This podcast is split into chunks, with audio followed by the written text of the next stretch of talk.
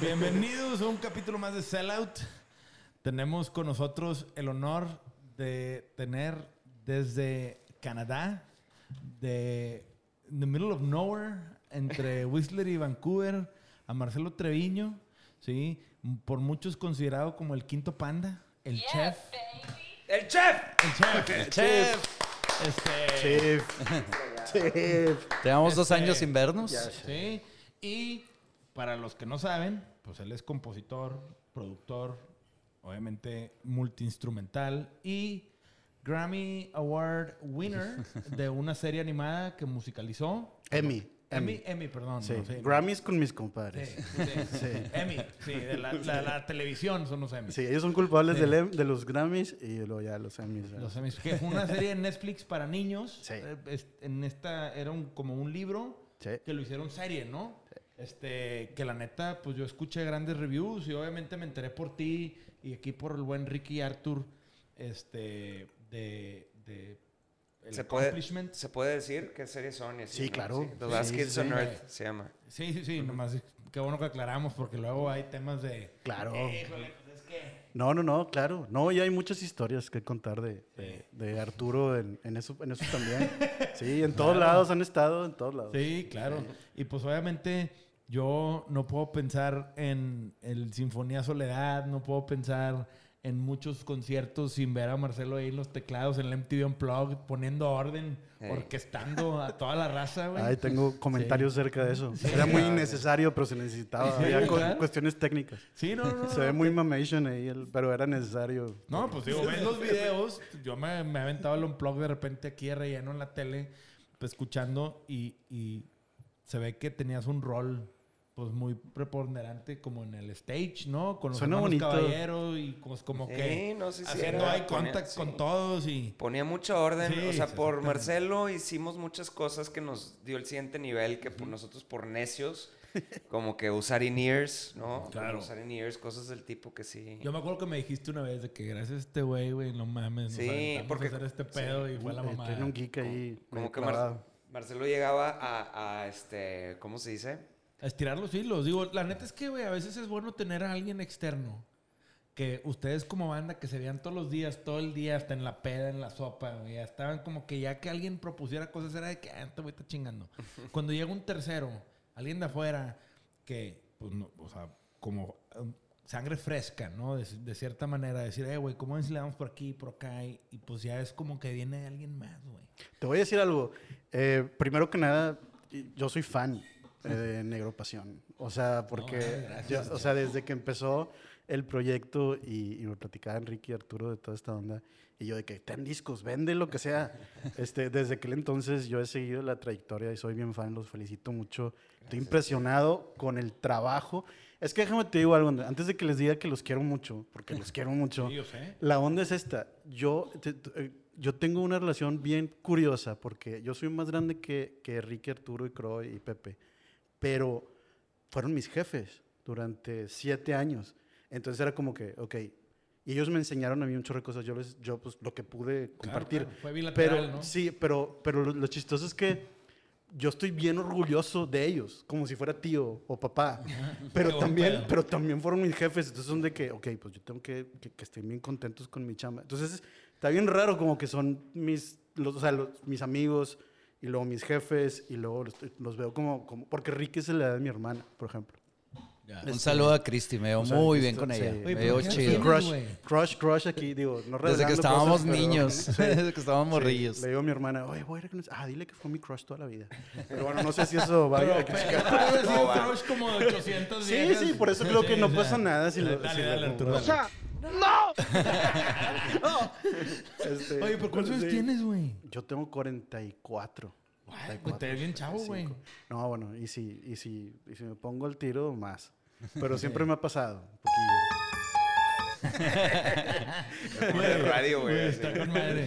En los efectos de Arthur. Ya. Claro, no, yo, no creas que no creas que no conozco el show. Claro que conozco el show. Sí, no, no. Sí. Este, pero, güey, la neta te ves de la edad, güey. Sí. O sea, Ay, oye, oye, sí. oye, yo. Sí, sí, Sí.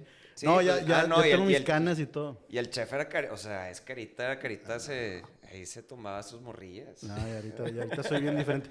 Ya soy otra, soy otra persona. Sí, ya no. Lo que bueno que no me traje Nina. Ah, es que antes de venir le digo a Arturo, oye, estoy haciendo un hangout, porque ya es que cuando te- la- las chiquillas haces hangout, de que, oye, acompáñame. Entonces se vino conmigo, o en el tráfico, y la sentadilla. Y le digo, vamos a la entrevista, va a estar bien cool con tu tío Ricky, porque fue la única que los conoce. Porque la llevé chiquita a un ensayo, cuando, pero ya hace mucho. Y sí, sí, sí, y ella- ella sabe panda y todo. Y luego después, de repente me dice, me dice Arturo, oye, pero sí, y yo conociendo el show también dije, no, le pongo unos audífonos que se ponga a jugar en el iPad. porque yo de que qué cool que ven, o sea, que yo que conozco, Sí. porque le dije, no, sí, porque a ella le gusta toda esta onda. Y luego después ya me quedé pensando, y dije, no, mejor que se quede jugando ahí un Roblox Sí, un rato. sí. Roblox. En 10 dólares, parte de la Sí, madre. sí, sí, Con, lo- con la abuelita, todo, sí. Pero Oye, sí, soy fan, soy fan. Felicidades No. por Sell Out, felicidades por Negro Gracias, Pasión. güey. Este, yo la neta, o sea, mi admiración completa. Te terminaba de decir, yo los quiero mucho por mis amigos, porque fueron mis jefes y aparte por todo lo que han logrado. Entonces, es bien cool estar aquí. Para No, mí. hombre, güey. O sea, I was looking forward to it y aparte nerviosillo.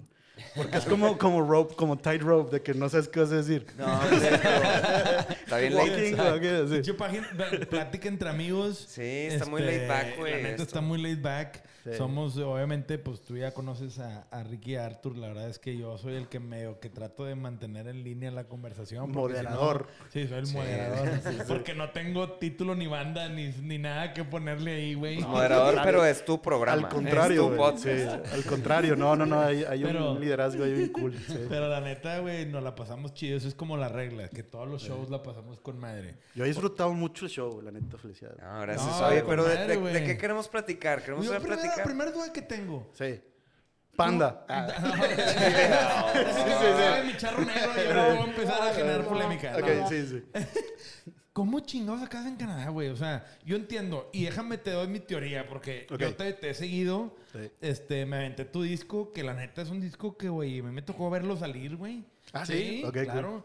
Y, y me acuerdo que venías de estudiar o venías de algún lado fuera y como que presentaste tu obra y se hizo algo de ruido Sí. y saliste a presentarla varias veces y luego pues obviamente trabajabas ya con bandas y con obviamente detrás de cámaras y con bandas donde truena Sí. y te vas con ellos de giras y cosas, pero yo una época donde Vancouver agarró un auge con el gobierno mexicano de, de, de ten- ten- o el go- gobierno canadiense tenía programas para mexicanos y muchas veces se fue allá Sí. de industrias creativas y como que es el Hollywood de Canadá Sí, y North y- Hollywood, tienes razón. sí, y- y- y hablan de que güey pues mucha gente de tu industria o sea más de audio video production y todo este tema Exacto. Viven ahí güey y yo decía "Ah, este güey a lo mejor por ahí va algo Sí.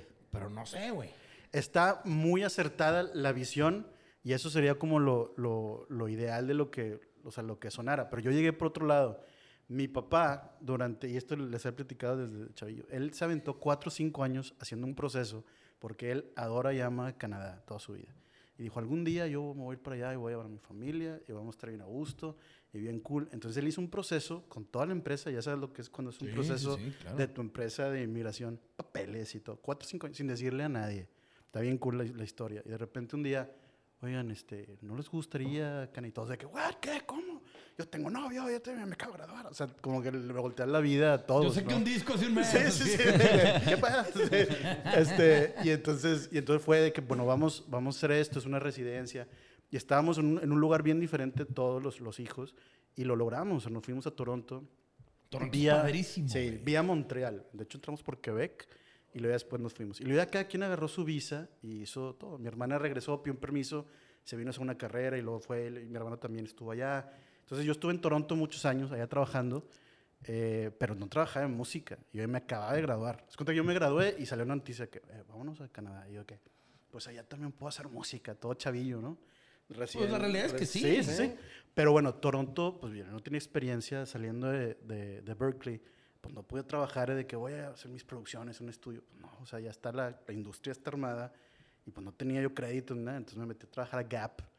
Y yo ahí, yo, y ahí yo cargaba, empecé en el, empecé cuenta, sí, empecé en el, en el warehouse y terminé cerrando la tienda y depositando dinero y entrenando raza. Sí, Sí, a que no, aquí, aquí me clavé. Y sí, de hecho sí, llaves a las seis y media de la mañana, portón. Este, bien cool. Entonces ahí, ahí estuve un rato y luego ya me vine a, México. Eh, me ofrecieron trabajar en el, en el TEC de Monterrey, direc- director de difusión cultural. Y estuve un rato ahí. Y entre que iba y venía, salían cosas con rojo de que, oye, estoy haciendo esto, estoy haciendo esto, estoy haciendo... Y eso. Y luego yo, pues siempre buscando proyectos de film scoring, porque yo estudié film scoring y songwriting. Pero ya cuando entré, o sea, hice el disco, hice todo ese rollo, todo ese kit, antes de que existiera el Instagram. Y, y luego ya cuando, cuando fui a trabajar con, con Rojo, con lo de Pandeja, estaba bien cool. Y bueno, cada quien tiene su historia de cómo... Yo, yo quiero preguntarles a ellos. Es que no, nada más ¿Cómo una fue cosa. esa onda? Rojo, hay una historia entre Rojo y tú también, que están, en, sí. están en el colegio, estuvieron en el colegio juntos desde niños, Sí. y- pero no sé si son de la generación o él es una arriba. No, él es una generación más grande que yo. Él es una arriba. Y él a una vez lo llevaron a tocar guitarra a una clase de music, donde te enseñaban de, sí, del, del- de, que de cre- tenemos un maestro, este, este, Mr. Rodríguez. Sí, ¿no estoy fallando? No, sí, Mr. Mr. Rodríguez. ¿No es el suegro de Crow? No, No, ese es Mr. Mike. Mr. Mike. Es Es Mr. que Mike. Mr. Mike. Mike también fue maestro no, perdón, americano. es Mr. Martínez. Martínez, Mr. Martínez. Y ahorita tiene hon- honores y cosas en, en- en universidades aquí. Pero él nos encargaba, digo, como background cool para maestro, nos encargaba cada uno de que tú, tú estás un research de The Cream, y tú de The Beatles, y tú de no sé qué, o sea, rockero, setentero. Ah, qué chido. Entonces todos hicimos, yo me tocó hacer The Cream, de hecho, y todos hicimos un reporte, y luego al final sacó las copias de todos y nos dio una Biblia del rock. Y todos de qué bruto, tenías en cuenta 60, 50, 60, porque cada alumno hizo un reporte así de una hoja. One pager de Sí, una banda, pero es- había 50 bandas. Exactamente. Y a esa clase una vez fue rojo a tocar. Y yo, este increíble. Es que bueno, le- les voy a dar un poquito de, de- de background aquí. Antes de que existiera todo esto de la avanzada regia y todo esto, donde había una banda que se llamaba Edad Media. Oh, Yo creo que para allá ibas, ¿no? Sí. ¿O no? pues no, no, Ah, no, no, qué hablando de chido. rojo, güey. No, bueno. Estoy, oye, estoy en Es el que- momento. Es momento. que edad, Edad Media, güey, era una banda, era una banda de, momento. pu- de puros virtuosos, güey. Eran Sí, puros sí, sí, sí. virtuosos, Sí, este era sí, rock, güey. Rojo este güey, Sí, pues mucho. Bucho. Pues Este, ya- Güey, Jorge aparte- Campos, el hermano de un amigo que falleció, güey. Este, Pero, que güey, era el ¿estás de acuerdo cantante. que Jorge. con Marcelo Rojo y Bucho tienes para decir? Bucho Güey, era Edad. Media. Pliego, bueno, ese güey sí es Pliego el patito también. feo ahí. de No, no, la- no, Pliego tocaba. No, no, Pliego toca cabrón. No, ya sé, digo, te entiendo completamente. Sí. Es hermano de toda la vida, güey, se hace güey. Está toda madre el vato, pero no me lo imagino así, de que Bucho, Marcelo y Rojo queriendo hacer algo cabrón y Pliego, eh, güey, vámonos, güey. Pero- Ponte la verga, pero- güey". No, fuimos, digo, inside, inside, más para hacer un, un, este, un paréntesis en ese punto que está cool, porque Edad Media sí fue para mí como, como algo muy importante por, por Bucho, por, por, por Pliego, por Rojo, por, por todos, por Puente. Puros por- grandes. este, fuimos a, a ver, a- no, no teníamos bajista, porque pues eh, Campos, Jorge Campos falleció, que era un bajista súper virtuoso, y lo queríamos un chorro, y tuvimos ese, ese rollo en la banda, no, no, o sea, es bien, bien, bien. Falleció bien- estando en la banda. Sí, ese rollo como banda, tener uno de tus, o sea, que se te vaya Ricky es de que, o sea, Sí, no, o sea, está cabrón. No, no, no, Entonces no. tuvimos eso de chavillos. Y pues ya sabes que de chavillos como banda, pues eres... Son, Es una son tus pandilla. hermanos, güey, sí. Este, de hecho, Edad Media fue mi primera pandilla y luego después mi segunda pandilla fue Pan. Ya. Ok. O sea, si a mí me hubieran dicho, oye, vente a tocar teclados, y que no puedo, no sé Es una cómo". manera muy padre, es una manera muy padre de verla, eh, como una Sí. pandilla, o sea, tú, Sí, tú- claro. banda Sí, son tus pandilla, hermanos. sí. Entonces fuimos a audicionar, no fuimos a audicionar, fuimos a ver a Pliego tocar a un evento de, de bandas. Y fuimos como scouting. Scouting. Oye, porque vamos a edad media y queríamos ver quién era Pliego. Nos habían dicho, tienes que ver a Pliego tocar. Y me acuerdo que fuimos a verlo tocar a un evento así, en, en un festival de dos, tres bandas. Y nosotros, yo creo que sí está cool. y luego yo le voy a decir Puente, yo le voy a decir que está en la banda. Me acuerdo de haber ido a ver si, de que vamos a invitarlo, como si fuéramos, no sé, una banda acá de que metálica, de que quién es el bajista nuevo. De que me acuerdo mucho. Y, y, pues Pliego de que sí dijo, no, sí, sí le quiero dar. Este, entonces estar con, con Pliego en la banda también fue... Y verlo crecer y ver a todos y ver a Rojo crecer. Claro. Y ver a Bucho, o sea, estaba bien bonito. Te digo, siempre digo bien bonito. Traes la palabra de moda. Pero yo quiero entender, porque yo me acuerdo la primera vez que escuché de Marcelo, obviamente con tu disco, ¿sí? Este, obviamente Panda, pero me acuerdo y un saludo a Gillo Guerra, que hizo un disco que se llamaba Pandemia, Tú no estuviste metido en ese tema, güey. Algo me, suena. acuerdo que ese güey fue el que me dijo alguna vez, me tocó que nos fuimos a, a fotografiar a varias gentes y entre ellas a Memo Méndez, que un gran compositor, Sí, y estuvimos no. ahí de gira. Este, y Gillo me platicó de ti en algún momento que hicimos algún tele o algo, de que este güey te puede hacer la música original, pero está en Canadá, pero... Y yo, pero no es el mismo güey que cantaba niña y está, Sí. o está con panda, güey. O sea, como que me dijo, no, pues ya no, güey. Digo, no, yo le dije, yo sé, güey, pero pues como que yo no entendía bien, como que en Canadá, güey, no es el mismo, güey. Sí, fue un, que- fue un weird shift de hacer Sí. un disco tú. Lo que pasa es que también, por ejemplo, ahora que vi que Ricky hizo su disco, que Arturo hizo su disco, Que también quiero que- hablar de eso es, también. es de que, es de que, "Á- ándeles, cabrón. sí, ajá, para que vean que no está fácil. vean, cabrón. Sí, Lo hice en el 2004, cabrón. Sí, sí, sí. Este, ¿Lo y me- hiciste después de haberte graduado? Sí. ¿De Berkeley? Ok. Sí. Ya con todo el conocimiento que tenías de composición. Sí, sí, sí. Ok. No, pero, o sea, no, no es como que llegué ahí y me hicieron otro. No, no, O sea, sales, de hecho, de hecho lo chistoso es que sales y, y tú conoces, está bien raro porque un maestro me dijo, estábamos llevando armonía y me dijo, esto que estás viendo ahorita no te va a hacer sentido ahorita. En cuatro o cinco años o en diez años vas a decir, ah, ok. O sea, hay muchas cosas que te enseñan ahí que no aplicas hasta como 10 años después. Está bien raro. güey. Este, que empiezan, empiezas a como aterrizar cosas que, o sea, ahí te aceleran y luego después sales y, que, "Ah", y ya empiezas a ver qué, qué usas y qué no. Sí, es que, güey, la Este- neta, digo, para empezar, estudiar en Berkeley, digo, ya es un milestone Sí, está súper cabrón. picudo, güey. Pero es que yo he visto gente que se graduó de Berkeley y no, o sea, no hacen nada Ah, de no, nada pues de la como en vida. todas las carreras, ¿verdad? Digo, Yo- yo una como- escuela no te, te da las herramientas. Sí, Yo- sí. Ya está en ti usarlas, ¿verdad? O sea, yo como Este, veo a Marcelo es de que él, él entró a Panda de una manera, y, pero yo lo veo medio transitorio, güey. O sea, porque tú terminaste donde tenías que terminar. O sea, él y yo siempre íbamos platicando de, güey, hay que hacer cosas de música y él es que film scoring es donde quiero terminar. Y parecía ser como un sueño que pues en ese momento se me olvidaba que tú habías estudiado en pinche Berkeley para hacer film scoring, pero terminaste transicionando, o sea, a diferencia de uno que nada más va divagando por la vida de que pues la siguiente pandilla, la siguiente banda, lo que sea, tú estabas jinco en que Sí. ibas a hacer eso, güey. Y por Sí. eso te admiro un chingo, güey. O sea, No, yo, yo también, también. no, no, no, pero en serio... Vamos a cerrar los ojos, Ricky. Sí, sí. No, pero es que, o sea, es como... No, no, yo te entiendo, güey. El tema final del día es, güey, qué chingón que ustedes llegaron a coincidir en un punto clave para los dos, güey. Yo creo que este güey creció un chingo por lo que escucho y cómo se expresa con ustedes, pero también ustedes con él. Fue un pinche efecto mutuo, güey, bien chingón. Y la neta que se ve reflejado en todo el trabajo, güey. La banda, pues, güey, primero como yo lo veo de esta manera. Digo, y sin hacer menos a nadie, ni mucho menos, pero, güey, yo sí noto el punto donde entra Arthur, güey, y el nivel de guitarras aumenta cabrón, ¿sí? De no hacer solos a manejar unos solos bien chidos. Y luego entra este güey y entra a hacer segundas, ¿sí? Armonías, entra con los teclados, güey, y le da una cierta estructura a las rolas, güey. Y algo que mucha gente no sabe es que Marcelo también estaba muy involucrado en composición. Pues los videos que En composición de las rolas Hace de... poquito subiste un pinche bulk, como una hora de video Ah, donde sí, empieza sí. Arthur guacareando. 300 horas. Gracias, 300 güey. horas de ensayo. Sí. Lo- lo- Yo de que, lo qué traté cool, de déjame ver, güey. revivo. Déjame revivo. Guacareando, no puedo, güey. Tú, al minuto uno, Arthur abajo unos arbustos Sí, guacareando. ¿qué, qué, chingados subió Ricky y yo vomitando? El primer minuto.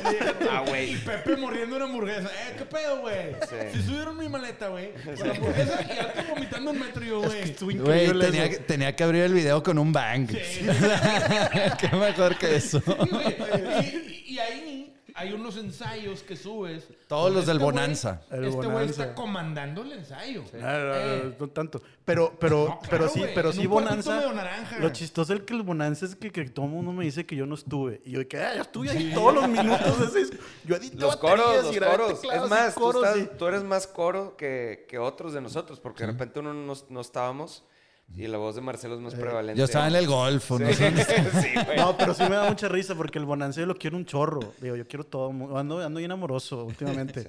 Es que yo... la te- época navideña, güey. la- de cuando yo estaba con el grupo, y tengo, de todo lo que hice, tengo un chorro de cosas que sirven padres, pero cuando yo estaba con el grupo ahorita, yo sí he cambiado un chorro. O sea, de... Evolucionado. Sí, por ejemplo, ahorita me siento muy a gusto platicando de todo eso, pero antes me daba mucho, mucho, mucha onda. O sea, como que, no sé, como que he, he Pero, ¿onda aprendido... ¿Buena o mala? No, no, no, siempre buena, pero como que pues yo, pues yo, o sea, yo no... Yo no. O sea, yo, era es- otro- yo era parte. Sí, me explico. Y ahorita como que vas para atrás. Por ejemplo, ese disco que hice en el 2004, hubo una etapa donde, ah, ok, sí, pero ahorita como que lo, digo, tengo un chorro en escucharlo, pero le tengo un chorro de cariño, porque para mí fue una etapa bien marcada, pero en ese entonces, no sé, cuando A- estás a en ti una... con desprecio. O No, bonanza. No, el- el, el sol- de el- solista. el de solista. el de solista Porque tuyo, cuando estás en una etapa, y esto creo que lo he escuchado, que lo platica mucho Arthur, como que, como que batallas mucho en apreciar lo que está pasando en ese momento. Y luego ya cuando ves en retrospectiva, encuentras cosas bien padres de, de lo, cómo creciste o cómo todo eso. Y una cosa bien bonita que me pasó, bien bonita que me pasó en Panda, es que me tocó, o sea, para mí lo que yo tenía que hacer era súper específico. Y bien padre porque sabía que si lo hacía súper específico cada vez, o sea, no era, no, era, no era así, era poquito, pero tenía que hacerlo muy bien. Y entonces ahí fue donde me empecé como, o, o sea, empiezas como un, como un worker bee, Pues como Pero en luego- el warehouse y acabaste Sí, cerrando la tienda. pero luego te hacen familia, entonces le empiezas a agarrar todavía más cariño. Entonces, en lo que te estás clavando también ya empiezas como a, a meterle tu, tu corazón y, y tu- todo. Pues Entonces sí, te claro, empiezas, güey. empieza a hacer una, una energía bien bonita entre Que todos. se ven los ensayos, de- digo, se ven en la MTV Unplugged, güey. Que tú te veías. Güey, mira, yo tengo un, un quote que yo lo veo mucho en este güey. Yo me acuerdo una vez que una entrevista que estaban Scottie Pippen. Rodman y otro basquetbolista de Cleveland o de no sé dónde diciendo, es que, güey, yo era el más chingón del- de todos los tiempos del básquet y la chingada. Y Pippen le dice, es que, güey, ¿sabes por qué no eres el mejor? Porque tú te autodeclaras el mejor. A ti te tiene que declarar el mejor la gente, tus teammates, ¿sí? Tu coach, los fans, ¿no? Si tú te declaras el mejor, no eres. Entonces, yo he visto tanta gente decirse el quinto panda. No, yo en panda, no, es que en panda yo hice. Este güey nunca, No, nunca. este güey nunca se ha declarado nada. No, y yo he y- escuchado. y Bien, ver, en el bien libro- influyente ¿Sí? y en la relación de Claro, nosotros. claro. güey, A o ver, sea, y yo he escuchado de Arthur, de Cro, de Ricky. Y en el libro de Pepe, ¿sí? Pues Pepe deja muy el chef y hay un capítulo ahí empezándolo bien pensé mal, no sé si lo has leído. Yo, lo- yo o sea, lo el leí. chef es, es por Pepe. Te, te, te Sí, sí, diciendo sí. el chef por Sí. Pepe. Bueno, ch- Es que yo les, yo les decía dedica- chief- yo les digo chiefs por- Sí. porque eran mis jefes. Sí. Entonces yo les decía chief, ¿verdad? Creo que lo primero sí, que sí. le dije a Ricky, eh, chief, y luego Pepe, eh, chief, porque chef. pues eran mis jefes. Entonces, ¿por qué me dices chief? Porque pues, son mis jefes. Era más como en vez de decir, eh, Patrón. vato, así, vato. O sea, que, Sí. o de que, Ricardo, Arturo, que, chief. Y luego de que me lo decían de regreso, chef, chef, y luego ya se fue debrayando. Debrayando a, muchos, chef. Sí. como de Krusty acabó en crustáceo y luego Y Crow tiene su propia manera de decir chief y, y también Arturo, también Ricky, todos, todos los eh, para Pero- equivocados. Pero a mí se me hace Arturo, que cuando yo he escuchado, y obviamente Pepe lo dejó en su libro, y ahí está, para los que ya lo leyeron, los que no, para que lo lean. Pero deja muy claro tu rol en la banda y lo que significó. Y eso para mí era, güey, yo lo relaciono a, este güey nunca se tuvo que declarar el quinto panda, nunca tuvo que cacarear su rol, nunca salió a presumir en ningún lado. Yo nunca he visto una entrevista donde este güey quiera decir, Hasta hoy. Hasta... Hasta hoy. Vamos por todo. quinto, quinto. No, no, qué chingón que, que aquí en, en- con ellos, ¿verdad? Que al final del día es, no es lo mismo salir a una entrevista y decir, no, pues es que yo y la chingada de los teclados que hice pues, este rol y la chingada. Pues de que, No, no, no. güey, no mames. Al final del día llegaste a ser, desde mi punto de vista como fan, una pieza clave en la, en la banda, güey. Y desde la misma banda, o sea, desde nosotros también. pues, o sea, pues, Yo les, de hecho, yo les quiero preguntar, porque creo que es la primera vez que platicamos, no creo, es la primera vez que platicamos de, lo, de nosotros como grupo en nuestra vida. Siempre hemos platicado Yo- otras sí. cosas, y menos en público, o sea, grabado. Sí. Entonces, será. Sí, o- sea, digo, hemos sí. platicado de, de carreras, Es nuestras sí, vidas porque todo, cuando pero estando no ahí que platicas vamos- del futuro. Vamos y- a hablar de Panda. Sí. ¿Qué rollo conmigo en Panda? O sea, que... no, Oigan, yo en panda sí la armaba chido, ¿no? Sí. Oye, ¿cómo me fue, güey. cómo me fue trabajando para ustedes? Sí. O sea, no, entonces se me hace bien padre como Yo me acuerdo, a o sea, yo me acuerdo, eh, creo que el primer show contigo no fue en un palenque, algo así. Sí, Sí, ¿verdad? sí. Fue en un palenque y en Mérida, En así, Mérida, ¿no? sí. Que sé, el empresario del gordo, ese. Ah, el claro, que- claro. Saludos al gordo, no me acuerdo eh, muy bien su nombre, pero. Y pero, este, era como. Yo sí sentía como medio que una intrusión al principio, así como, pues está más, güey, no sé, porque Sí. estaba muy chilera la banda, güey. Era lo más chilero del mundo, güey. Estamos tocando en un palenque y Hey, de the repente. real punk rock. Un güey con un teclado tocando ahí. Sí, pero pues digo, seguía siendo punk rock. Sí. Este, pero luego ya vi la seriedad cuando tratamos de escalar con lo del Metropol, el Metropolitan. Sí. Metropolitan. Sí. Este, que nosotros estábamos agarrando el pedo y le abríamos la puerta al chef, estábamos en Mallorca, güey, o algo así. y el güey estaba, porque hacía un frío de la chingada, traía de que una chamarra, güey, como las de Canadá, güey, de ahorita. Y el güey, el cuarto lleno de papeles, güey, de, de. De Partituras. partituras, güey. De todo lo del, del Metropolitan. De My Beautiful Mind, eh, que las ventanas y la chica todo. Ecuaciones. Y fue como, madres, güey, mis respetos de que este güey se está perdiendo la, la borrachera, güey, y le está Por- importando este güey viene jalando. La Está Wilson, Wilson, ¿te acuerdas de la Vino a Wilson? jalar, güey. La chaqueta Wilson. Ah, ¿Te acuerdas de sí, la sí, sí, Wilson? La Wilson. Le puso un nombre a Arturo. Era una chaqueta. eh, Típico Arturo. Me salí, ¿no? sí, Arturo, acá. me salí porque hacía demasiado frío y agarré la, la única que había, era una, hacer una cosa enorme. Y de la Wilson. Me, Ah, me- huevo. me ayudó. Es que no había en ese pinche hotel no Sí. había calefacción, ni clima, nada, güey, ni aire Nada, no. Pues acondicionado. hacen donde un güey Era, tira una era, caca era, una vez. era punk. Era punk rock. Hay una historia con Era los de punk, Visión, güey. cuando vinieron los de Visión, de que un güey cagó en el pasillo. De que, De que tiró había una una, popó en el Oye, pasillo. no, lo, lo bonito fue que a mí me tocó entrar un poquito después de esa etapa. Sí, que ya había la- Sí, sí, sí. Ah, a ti te tocó el Sevilla. A mí me tocó el Sevilla. Ah, ya, que estaba enfrente sí. para que Ah, sepan sí. Ah, contexto. Todo esto está en Sullivan. Sí. En Sullivan, en la Ciudad de México, siempre estuvimos en Mallorca, que eso pinche madre. y enfrente el Sevilla era un poquito mejorcito. ¿Alguna de vez, una estrella a dos. De- sí, sí, sí. alguna vez me tocó ir a, a recoger a, a un- a, ya sea, no sé si el staff o otra banda o algo al Mallorca y nos bajamos a desayunar y, y me decían, antes veníamos aquí, como diciendo, lo tienes muy bien, tú estás, tú across the street, sí, tú estás across the street, antes era aquí, Marcelo, y yo que, oh, sí, chido. Pues ustedes por nalgas. Sí. Algo que sí me hizo bien cool es que eso de entrar a la banda en un momento fue que me tocó crecer con ellos. O sea, personalmente, musicalmente en el y con los discos. O No, en el entras para en ti con el... desprecio, Para creo. ti con desprecio. Pero para ti con desprecio y acabas el MTV Unplugged, ¿no? No, acabé en Bonanza, gracias. En Bonanza. En Bonanza. A todos se le olvida. Todo se me olvida. Oye, estuve todos los Es minutos de yo, Bonanza. yo ya no sé cuál va primero que cuál. O Sí, sea, yo ahí no también tengo tanto va el orden. onda. No, pero A sí, mí- lo que yo recuerdo es, para ti con desprecio le queríamos dar un nivel de seriedad, o sea, como de profundidad más artística, ¿Sí? de cierta manera. Y, Fue el madrazo. Y sí, fue el madrazo porque la verdad es, es- es muy buen disco. gran Tú disco. grabaste los pianos, Yo ¿no? grabé pianos, disco. unas cosas, pianos Los al revés. interludios. y- sí. Sí, Entonces sí, sí, ahí. sí, Este, Me dijo, me dijo Rojo, vente. Este, yo ya sabía de, de Panda, bueno, obviamente de Ricky por, el, por el escuela, la escuela, este, y fui conociendo a la banda desde el principio. De hecho, yo hice coros en una versión alterna de Buen Día, güey. Ah, no mames. La de oh, Sí. oh, Ah, que estaba bien era- lenta.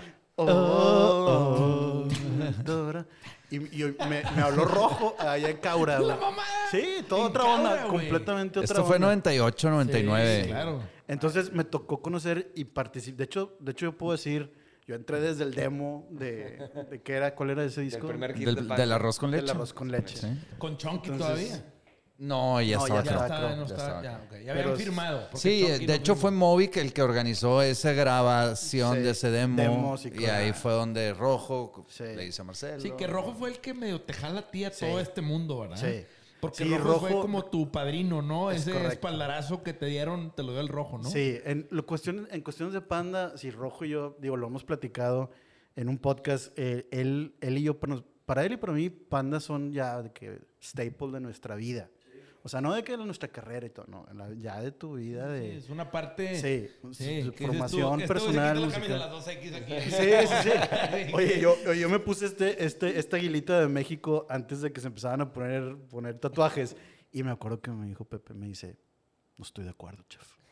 No estoy de acuerdo. Oye, tres años después, ah, ya estás está por todos lados. Sí, sí, Ah, sí. no, bueno, Pepe y. Ricky ya tienen sus tatuajes. Sí. Obviamente, pero. El de desierto está increíble. Sí, está chido, El pinche güey. logo está chingón. Ah, deja tú, y no, y no he platicado de desierto, soy mega fan también. Yo también, está güey. increíble. Me caga, güey. me caga Sí. este cabrón. ¿Por? Este, me caga que trae su tatuaje y no me, no, no, no escucho sus bajos poderosos. Este, te quiero ver bajear, Ricky, pero. Pero sí, te digo, digo, a Me mí me... 10 videos tutoriales de panda. Eso Sí. Ah, feliz. eso están Que chidos. nos Güey. quieren y la... Oye, me dieron- te rifaste. Me dieron Oye, no, ganas de sí. hacer, de hacer un, de que sp- split screen y abajo de que los Ah. Tecladillas. Te lo juro, me dieron Güey, chirro de ganas, güey. Dije, estaría en bruto hacer un en split screen. TikTok además sí- se hace puras manos, ¿no? Güey. En güey, Pasión llegan mensajes. Ya díganle al pinche Arturo que haga lo mismo que Ricky, pero en la guitarra, güey. Así me imagino el tono. Oye. así es el mensaje. Ya díganle al pinche Arturo mamón, güey, que haga, pero en la guitarra los tutoriales, güey. No, y digo, Oye, chef, tutoriales creo que en TikTok sí se puede hacer ese video. Ya sé que no tienes TikTok, como, como tengo uno, pero no tengo nada posteado.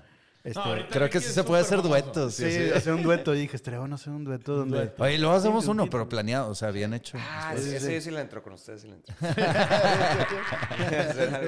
Güey, la mamada, güey. Oye, güey, ¿y cómo le has hecho en Canadá, güey? Porque obviamente, güey, pues toda esta época de... Espérate, te fuiste hasta no, Canadá, espérate, güey. espérate. No, es que Canadá... ¿Cuántos años tienes en Canadá? Diez. Diez años, güey. La ¿Te vida. estás dónde? Sí. Que este güey está desde el 2010, 2011 Sí. allá. Lleva más ¿Qué? tiempo ya en Canadá en lo que Que, güey, nosotros en tenemos Panda, dos güey. años con la tienda, ¿verdad? O Sí. sea, a Sí, ver, no este mames. tiene 10 años rompiendo madres allá. Pero, güey, ok, tu jefe hace un proceso, Sí. te vas, tu jefe lo logra, ¿no? Como Sí, que ese es sueño increíble. y misión del viejo Sí. logra que sus hijos, aunque están en diferentes etapas, pues lo sigan. ¿no? No, y, los, y mis tres chiquillos son first generation born, born. allá. Y eso para mí Mexican fue... Canadian. Sí, luego ya Sí. fuimos y huellita digital y todo. Yo instagrameando la huellita digital de los tres con, con su, con su este, ciudadanía mexicana, que es bien importante. Pero para, para... O sea, ellos son nacidos allá. Oye, ¿hablas en español en tu casa o en inglés? No, en mi, ca- en mi casa, perdón, sí, en mi casa hablamos todos español. Español. A Y, son- y nos, nos, o sea, nos, y saludos a mis hijos. Bien grandes, güey. Sí. Sí, este, pero no, no, o sea, le, le echamos un chorro de ganas y hablan muy bonito Pues es que, güey, para que no Sí. pierdan la dualidad, que pues es parte de la biculturalidad que tienen, Sí. que, güey, es un Y no es fácil. agregado hoy en Las día. familias allá, conocemos a muchas familias Que lo han donde, perdido. donde sí, los niños hablan español y ellos los contestan en inglés, que está cool, pero en mi casa eres de que aquí se habla español. Oye, pero me acuerdo de este güey, tuvo que aprender francés para la ciudadanía. Todavía me acuerdo de, Pero de ti para- Ya se me olvidó. Ya. Es que estudié, estudié un año y medio. Sí. ¿Cuá? Oye, es que mis- los chiquillos están en French Immersion. se Sí, llama. claro. Entonces, toda su escuela es en francés, sí. Pero entonces ellos, o sea, por eso yo dije, mira, el inglés no me preocupa y lo hablan súper bonito. Este, de hecho, la- dos chiquillas tienen un podcast, dos chiquitillas. Nina y Emma tienen su Ah. podcast. Wow. Este, y ya hablan bien padre. Y luego el español, nuestros amigos de allá nos dicen, que, oye, tus hijas hablan español norteño. Y yo, eh, Bien. tienen acentillo ¿A norteño. Es una otro? medalla para el papá Sí, para- sí, y la mamá. Qué obvio. bonito hablan. Este, Voy a pedir chicharrón de la Ramos a Canadá. Sí, el mato por internet. y, Oye, güey. y el francés es el que están estudiando. Claro. Entonces, eh, digo, y el, y el inglés también, pero, pero sí. Yo les dije, yo, yo quiero que aprendan este, francés bien, Y uno más. y este, español muy bien, y coding. Coding. Y ya. Coding es clave, güey. Porque, sí, sí, porque el, el inglés, futuro. el inglés no me preocupa. El coding es otro idioma más. Sí. O sea, saber programar. Y ahorita ya Nina, Nina la ¿Qué eres- chiquilla ya está están- haciendo coding. Que ¿Has están visto? este, aprendiendo coding Python y todo eso. ¿o qué Eh, están haciendo... HTML5. Sí, eh, eh, PL, no, ¿cómo se llama? Si has visto onehourofcode.org. Yo, yo ya compré un par de cursos. No, Le pero compré si sabes lo hace que hizo Scratch Mark, de MIT. Mark Zuckerberg. ¿Qué y hizo? hizo onehourofcode.org. Ok. Que, que te dan clases para programar gratis. Y empiezas de lo más básico, de una hora de code al día. Y el güey te garantiza onehourofcode.org. Haces tu cuenta, te metes y te empieza a decir, mira, si programas esto, el monito se mueve para acá. Y luego para arriba. Y luego haces otro Hay, nivel. hay- dicen que también hay Güey. un carrito que venden que te enseña coding. Pero Sí. este Físico. pedo es una iniciativa que Sí. empezaron Steve Jobs y todos esos güeyes, toda esa generación. Sí. Y que, güey, los Ahora vatos Santa decían- Claus trae, trae Sí. robotillos. Sí. Sí. Y que es, eh, güey, necesitamos generar talento en las siguientes generaciones para programar porque no hay. güey. Qué chingón, güey. O sea, van a, ya van a aprender mandarín. Me imagino que en, en el colegio les dan mandarín. Bueno, en, en algún colegio. Francés, ¿Te inglés, acuerdas de español, Beto? con En, en hay. Canadá les daban a Y el las niñas coding. El coding. que es el mandarín cuarto. y coding, güey. Ya. O sea, los que te van a invadir y tú para poderte, para poderte proteger. Para apagar las bombas. Sí, güey. Papá, papá, viene una bomba, papá. Apágala, mijo, apágala. Pero, por ejemplo, Nina hace una cosa que se llama Scratch, que es un programa de, de MIT, y, y ella hace, y, y tiene las instrucciones y todo, y acaba de entrar a hacer un curso también para Roblox, donde ella programa cosas. Entonces, Puedes hacer niveles y y, sí, cosas. y me enseña, mira papá, qué padre, le pica, se mueve, pero luego ves el código y tú no, sé, no el sé. tema del coding es saber, saber hacer el frame y luego ya hacerte mover en los detalles. Sí. Yo me aventé como 36 Hours of Code. O sea, hice 36 lecciones de una hora Sí. en algún punto hace como varios años. Y la neta se acabas diciendo, ah, ok. No, sí, Pero es de terquearle, ¿verdad? O sea, tienes que aventarte mil horas, que es lo que dice Zuckerberg, es, para hacerte bueno en esto tienes que, como en todo. Dicen que son mil y luego de ahí son diez mil horas y ya, pues, como tocar el bajo, los teclados o producir música, pues es un tema de generar el hábito, ¿verdad? Y, y la disciplina y saber Claro, pero qué chingón que tus hijos ya van a, o sea, vas a tener de que software engineers en tu casa que te van a ayudar cuando estés Yo soy bien necio, yo los tengo generando contenido. tienen, su tienda de merch. son- si te metes a. Nina Nina Nina en Emma's dot world tienen su tienda de merch. Oye, pero su- de Wow, se güey, qué chido. Bitcoin, las tengo haciendo Ethereum. en el sótano. Así de que, eh, keep mining, keep mining. Pero les gusta, les gusta mucho, o sea, de hecho, o sea, bueno, hay, hay, much- hay mucho que desempacar en lo que acabamos claro, de hablar. claro, claro. Pero, Eso es otro tema. Otro- pero, pero algo, y ahorita platico de, en la tecnología en relación a Panda, porque yo fui el que le ayudé, por ejemplo, yo fui el primero que sacó Twitter y Pepe me preguntó, ¿cómo funciona eso? Y le dije, vato, pues nada más pones ahí de que, hola, ¿cómo estamos? ¿Cuántos Y dije, caracteres Sí, y me dijo? ¿pero qué hago? ¿Le pongo Panda o le pongo José? Y le pone, le pone José Madero. Yo Sí, saqué que- por Arturo y me acuerdo que me dijo, ponle un nombre chistoso o algo así. O sea, como que. Y yo, bueno, mi carnal se pone Trech, entonces yo me voy a poner Ricky Trech, porque mi cabeza se ponía Luis Trech. Por, Treviño por Chapa. Treviño Chapa. Yo por pendejo me puse Arthur White porque me y da ya se risa te y quedó se ya me de por- quedó, güey. Pues no, se nos pero quedó a todos, brand de todo eso Sí, también. claro. Pues, sí. Sí. Sí, ya te has jodido. Sí, ya, uno se chinga, pero, pero, Sí. pero sí, güey, o sea, tú estabas, o sea, al, al borde siempre de la tecnología, Es que siempre me ha gustado mucho. Entonces, por eso yo les platico mucho. Por ejemplo, me dice, me dice la más grande Nina. Bueno, en contexto tengo tres. Es Nina, eh, la más grande, Emma y luego Marcelo, chiquillo. ¿Qué edad Este, tiene Marcelo ya? Marcelo tiene cuatro. Ya Ah, tiene cuatro. en la época en donde Sí. mi papá hace, yo hago. No, cinco. Ya tiene ¿Cinco? Ah. Oye, bien mal. No, o sea, 2016, ya te dice. Este, y se me va la onda. Yo soy muy malo para los números. Yo recuerdo en momentos y emociones. bien- Claro, bien, claro, pirata. claro. Pues Este, artista, güey. Sí, pero, pero la, la onda con eso es que siempre me ha gustado mucho. Entonces siempre he estado como viendo ese rollo y me meto y checo qué está pasando y todo. Y luego de que, bueno, que eso no, o sea, si, si me gusta o no me gusta, me meto no me meto. Pero me acuerdo mucho del principio de. El único que no me metí al principio fue Instagram. Todos los demás, todo lo, todos, hasta incluyendo todo lo que está pasando ahorita también. Siempre estoy de que, a ver, ¿qué está, qué está pasando? ¿Qué está pasando? Pero ellas ya están muy en eso, o sea, las, dos- las dos grandes. Pues ya es están que muy metidas es, en eso. es lo de hoy, güey. Es como nosotros jugando Doom en la compu, güey. O sea, Ah, sí. era lo que era, güey. A lo que iba, es que me dice Nina, oye, papá, cómprame. eh, no estamos hablando de- ni de mí ni de Panda ni nada, pero está con madre. Está con madre.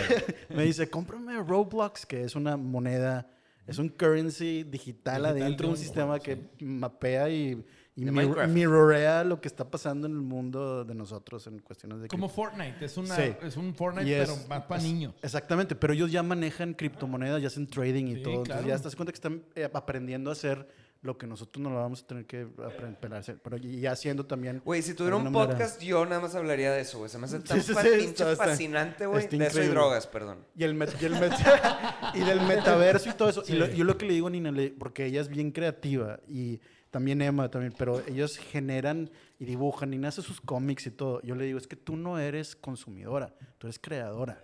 Y yo soy creador. O sea, yo no le invierto a comprar de que voy a comprarme monedas en tal juego, porque no sé, yo, a mí me gusta saber cómo funciona el juego. Y por eso yo creo que me metí mucho en la parte de cómo se hace la animación, cómo se hace el cine, qué elemento, la música funciona. ¿Dónde entra ¿Viste, la música? ¿viste, ¿Viste cómo viré la conversación? Sí, claro. Pero antes de que acabe, no, mira, para, para acabar, antes de eso se me hace, se me hace muy chingón. Me han platicado que hay, me han platicado de niños ahorita que empiezan un juego de Minecraft con un abuelo, Sí. Este, y construyen un mundo, güey. Sí. El, el- el nieto con el abuelo y el abuelo fallece y sigue el mundo ahí, güey. O sea, tienen Sí. algo en- que construyeron en conjunto. Se me hace algo tan pinche hermoso, Hoy güey. en la mañana me dice, me dice, no, no, voy a jugar, me voy a llevar el iPad, este, vamos a la entrevista, y, y le digo, llévate el iPad para que juegues Roblox. Y me dice, sí, no sé qué, y le dije, mi amor, si sabes que Roblox se va a convertir en un metaverso como lo hay otros 5 o 6 que ya existen, y después te vas a poner unos goles y vas a estar haciendo lo que estás haciendo, pero en el- me dice, sí. Y yo, ah, ok. ok". Sorry. O sea, de que- que, sí. Sí, o sea, como que ellos ya, ya entienden ese rollo. ya lo Ajá. traen. Pero, pero sí, ha estado bien padre como ver cómo ellos también crean, crean sus propias ideas, crean sus propios proyectos y tú ahí como que tratando de, de no verte tan viejito. Y como dices, que se les viene más natural que a Sí. nosotros. No, güey, Sí, obviamente. pero a, mí- a mí me, a mí me encantaba cómo, o sea, este, se me hace difícil como mí decir las cosas sin que, sin mancharlo, sin que saque de contexto, pero como que tú siempre veías el futuro de una manera de, de- no sé, como que muy, sí se puede hacer esto, o sea, crean en mí, güey, podemos hacer esto con partituras, con tal, va, se hace y se armaba, ¿sabes? De que vamos a... Ah, con el grupo. o- así, o sea, como Sí. que hablando de tecnología en el sentido que no fuera tan, o sea, de una manera más como educada, güey. O sea, siempre como El- que el tratabas de llevar el... Platícame tu experiencia con tratar de ponerle clic al grupo. No, güey. No, hombre, güey. No, clicker. no, no. Nunca no, jaló, no. güey. O sea, ni con desierto, güey. Acabó jalando. Con desierto también tratamos y. ¿Cómo fue con desierto? No, Sí. Cro, O sea, Cro, no, no pudo. no quiso, güey. En O sea, sí lo contexto, en sí lo contexto hizo, es el, el sí lo tempo que hizo. trae. No le gustaba. Sí. Sí. lo hizo, pero no le gustaba en vivo. O sea, No, él- es que sí en le vivo- gustaba ensayar con él y componer con él. Sí lo, sí lo hacía, pero en vivo sentía que le quitaba la diversión Claro. al... Pero por- porque es un increíble para grabar. Claro. O sea, Crow también siempre de que... pues, grababa con No, click súper bien. Pero lo del click, güey, este, yo me di cuenta en algún Corona Capital o lo que fui, nada más habían dos bandas, güey, que no habían usado click y sonaban de la, de la shit, güey. Este, Nosotros entonces- como que logramos que no sonara, o sea, que está difícil, Un es como es un balancing act, Sí. que no sonara mal sin con click, o sea, sin click. O sea, me explico, o sea, porque, porque las rolas eh, te- depende de cómo estaba la gente y depende de cómo estaba el ambiente y cómo se subían al escenario y cómo los veía ellos, eh, traía el beat. Es que lo raro es que rola, tienes que tener el show Ese feeling, ya, ¿no? no, ya Eh. como una obra de teatro, ¿no? Sí. Este, o sea, ya todo estaba a hacer el click. O sea, yo he visto Café Tacuba donde pues la gente piensa que no tiene click porque lo esconden muy bien. O sea, está un güey en unos tambores así, pero todo el master clock está en Ableton y, y tú vas haciendo tu, tu show Sí. a base de eso y el, el breakdown donde se corta la música y tal, pues todos van siguiendo la compu, güey. Sí. Pero es una obra de teatro. Como que últimamente, digo, esto es, es de percepción, ¿no? Es Sí, un negocio de percepción. Entonces, se trata de, de que el- la gente se la pase bien Ey. sin pensar en que, que traen un clic o no. O sea, tú, que sea como un... si vas a llegar a un concierto o a un show en vivo, pensando qué fallas le vas a encontrar o qué están haciendo ellos para sonar mejor, es güey.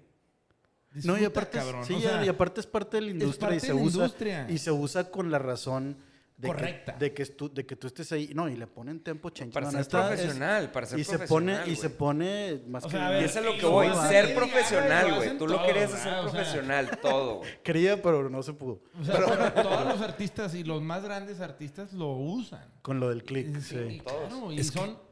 Es un tema bien usado por la gran mayoría de las bandas. Yo Sí. creo que a Panda le fue muy bien porque la gente le gustaba lo crudo de las letras, del- de la, banda, de la música, de cómo lo tocábamos, de cómo lo y también era un proyectábamos. tema actitudinal. Pero bueno, cuando entras tú también al- al- a los teclados y las armonías, ok, bueno, lo crudo también puede sonar un poquito más bonito o no Sí, tan feo. claro, güey. Yo me acuerdo Entonces, que... Peor, menos o no peor. tan Güey, feo. pero- Marcelo me reemplazó. Era un balance bien interesante. O sea, mi trabajo con Panda era encontrar.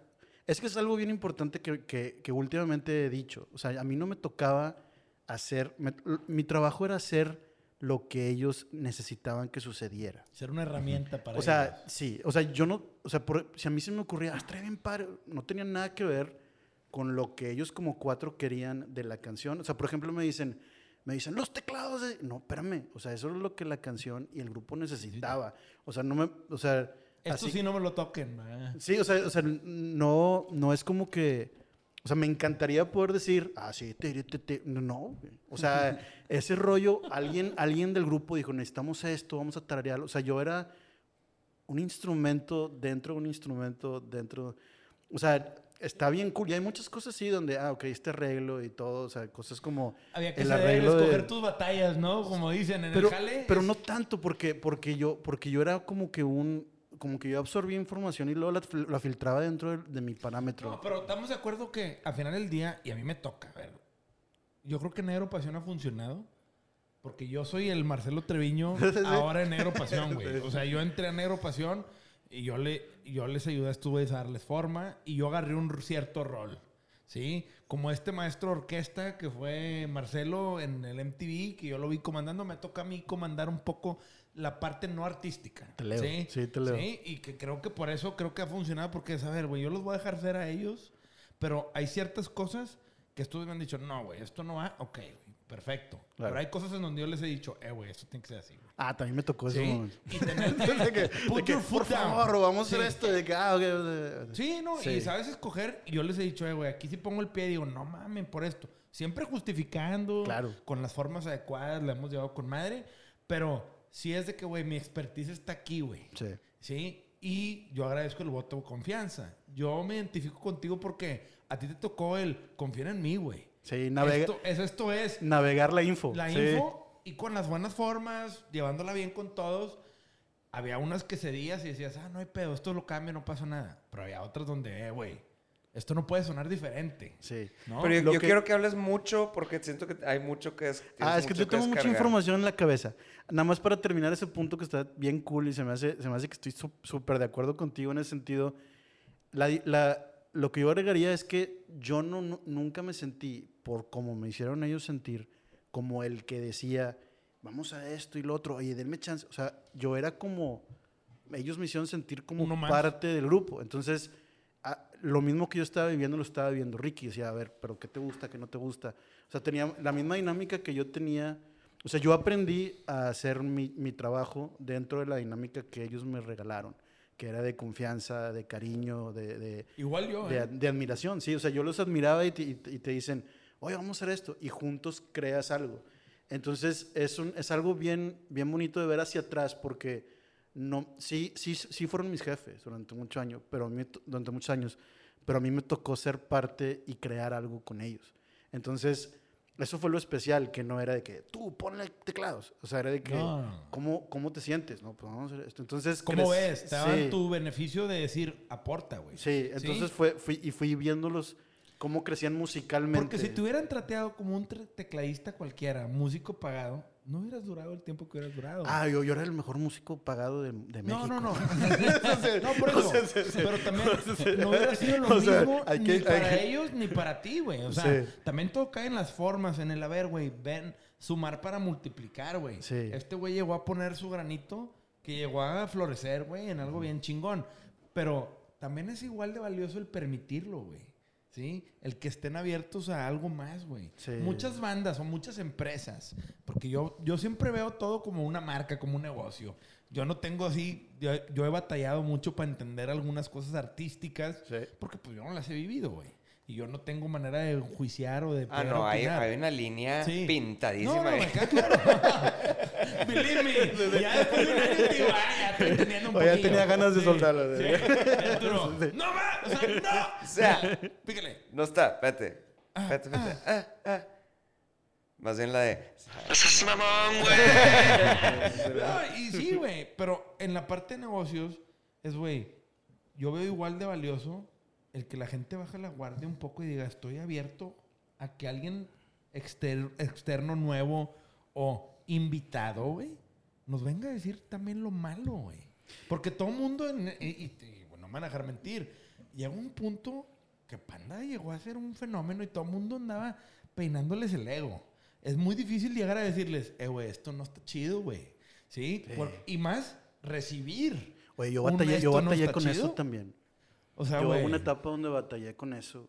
O sea, se me era era tan fuerte que se que se caía había dropping. Sí, o sea, me caía a mí y de repente dices todo, espérame, no, o sea, y yo que no, o sea, nada que ver. O sea, sí es una onda bien Sí, bien, bien sí. fuerte ¿Y de qué vi- ver? de Contagiosa vivir. de, Güey, o sea, a mí que nunca se me va a que te olvidar. Yo sí, me, yo sí, sí. sufrí cabrón. Yo me Bien fácil que se te cabrón con contagie ese pedo. Porque en- estábamos haciendo para ti con desprecio. Cuando estábamos haciendo para ti con desprecio, yo veía esta, esta banda donde ya tenía todas estas capas de profundidad, te Sí. digo, donde un poquito más metalero, yo lo percibía como metalero, pero con cuerdas y Marcelo dándole un Sí, sí, piano, interludios así.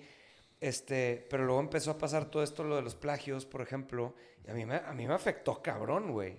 O sea, me acuerdo que me afectó un chingo en el sentido de, cabrón, güey, o sea, estamos en el mero punto de estar haciendo algo súper chido y empieza como toda esta onda. Sí, este O terremoto, güey. de este terremoto y, y identifico mucho lo que decías ahorita lo de la pandilla, era de que, pues no, cabrón, Sí, todos mis juntos, amigos, sí. mis amigos güey. y vamos Así todos fue, juntos a, a Claro, echarle así chingazos, güey. ¿Cuál plagio, cabrón? Es el- de eso me siento yo bien, bien afortunado de haber tenido esas emociones alrededor del proyecto de Panda porque no era, no era un proyecto más, era, era lo que yo estaba haciendo con mi vida todos esos Era siete- tu siete vida, años. no era- sí. sí. Pero también bien difícil porque pues, no eres parte. Entonces, sientes la emoción y sientes el coraje, pero no, pues, no te toca decir nada. Entonces, porque no eres parte de la Sí, sí, organización. Sí, está cabrón. Y es algo que quizá no hayan pensado. O sea, tú te no, llenas, sí. te llenas Yo de, hasta de la fecha, coraje. güey. Sí, sí, sí. Te-. No puedo decir nada. Te güey. llenas de... No, pero te voy a decir una cosa. Eso Güey, requería pausa de dos segundos. Sí, pero, güey, sí te entiendo. Sí. Todos los sentimientos encontrados, todas las emociones, porque tú vives con qué corazón y alma le metieron al proyecto. Güey, una rola que era secundaria, cabrón, que era una rola que no tenía ni siquiera cabida como protagonista en el disco, güey. Cabrón, yo leo los pasajes de Pepe del libro de cómo habla del tema, güey. Y el vato dice, güey, no me atrevía ni a hablarlo con mis bandmates porque, güey, era un tema que a mí me daba como que él cargaba la responsabilidad, güey. Y era de que, güey, no me imagino, pero qué chingón se siente porque yo siempre he escuchado de Arthur y Ricky algo que es, eh, güey, a nosotros los peajes nos valieron madre. Estamos atrás de Pepe respaldando todo el pedo all in, güey. Y tú, al final del día, también, güey.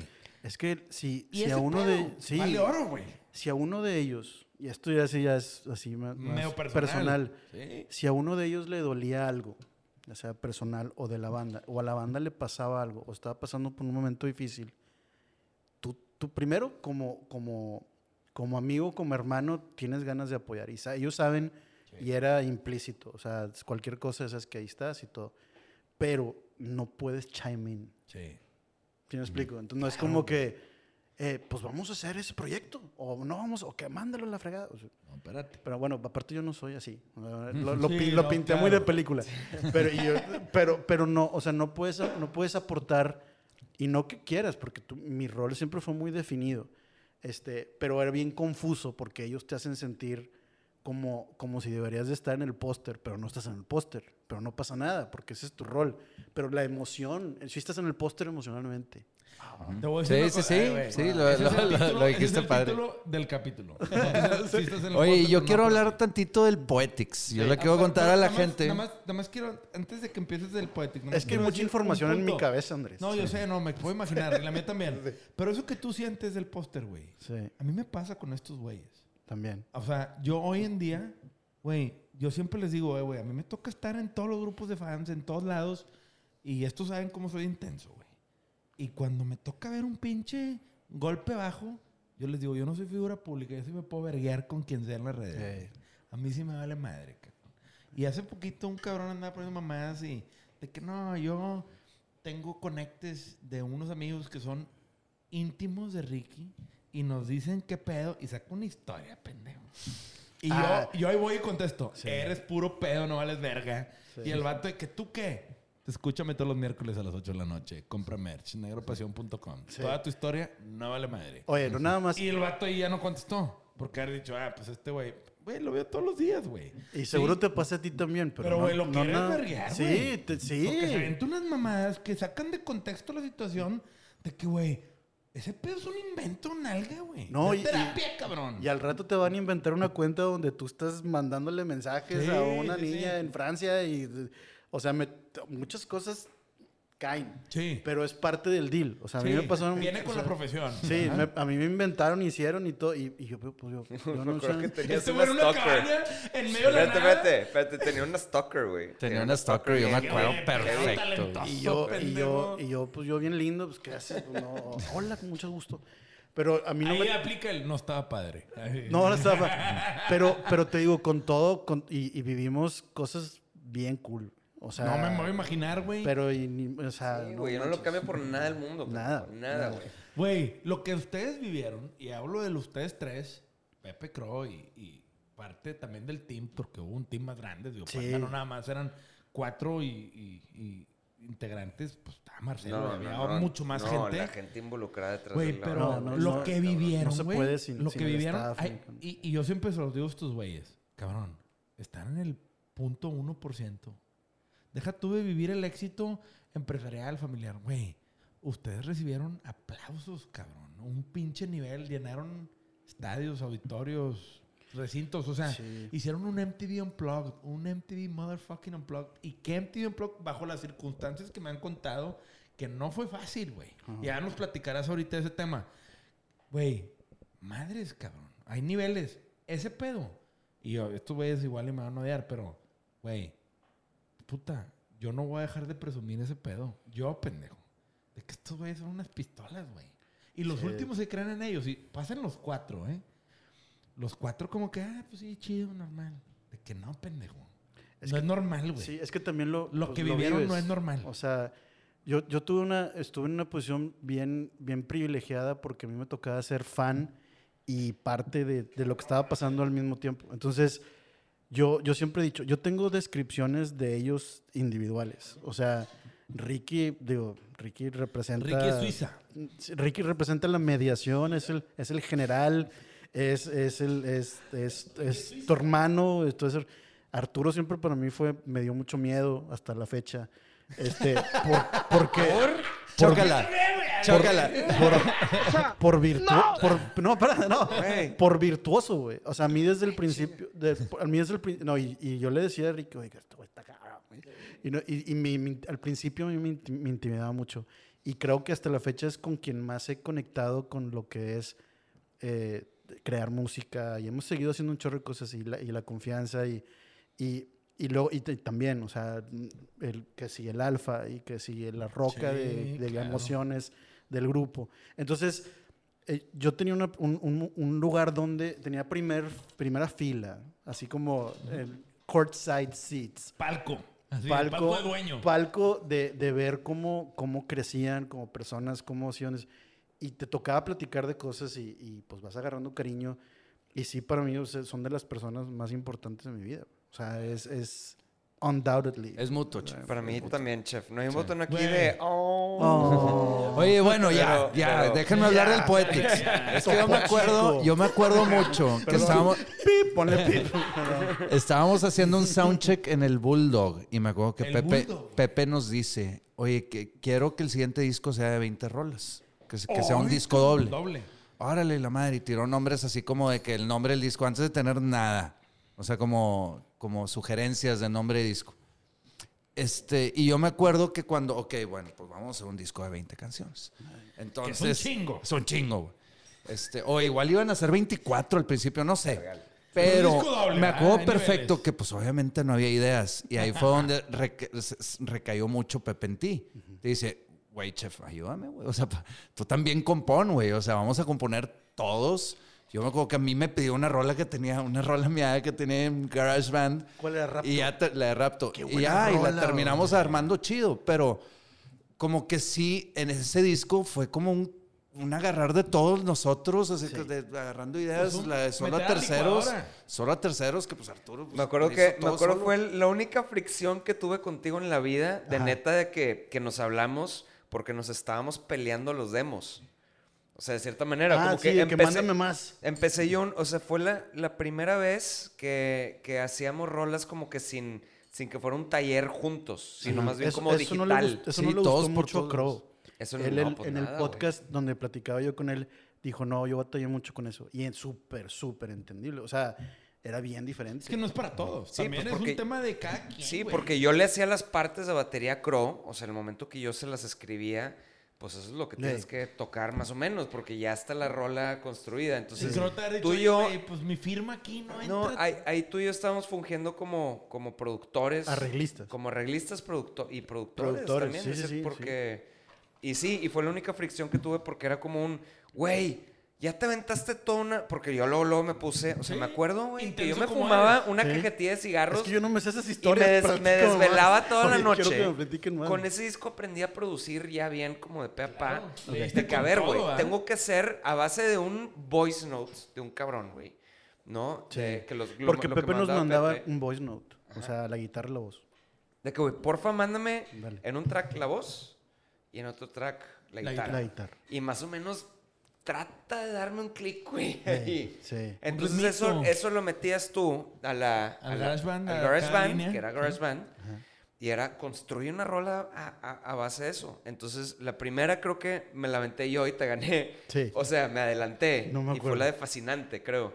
Y tú luego, luego me hablaste de que, güey, es- ese era mi trabajo y la chingada, y no estoy de acuerdo y que no sé qué. Entonces, como que, pues yo también quería meter mi cuchara ahí de, de, de, de, pues, güey, quiero comprobar que puedo hacer Para la música completa, güey. O sea, que me la pela, güey. No, ¿sabes? pero, pero yo sí te dije así. sí, o sea, sí, no- como que nos la estábamos peleando en el. Ah, fue- la- fue ah, la que- rola, la rola Y, sí. y Ah, entonces tú te pusiste las pilas todavía más y luego enviaste de que tres en dos días. Sí, Ah, that, bueno, that bueno, sounds like que- me. That sounds like me. Sí. Pero ¿sabes qué? ¿Sabes? Yo que me acuerdo de esa etapa. pero que por eso mandó, jaló, güey. que mandó casual.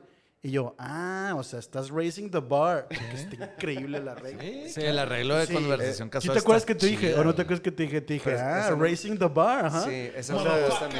Pero estaba chido. Yo, no, no, no, obviamente no era ver, agresivo, era no más era- como... claro no, no, no, siempre una hubo competencia respeto. sana. Como el caso de Harvard de Ernest en Julio Galo, el viñedo más grande de California, que eran Ernest en Julio Galo hermanos, un güey de producción, un güey de ventas, y se hicieron el viñedo más grande del mundo a base de pelearse. De peles. Yo voy a no, hacer pero no es.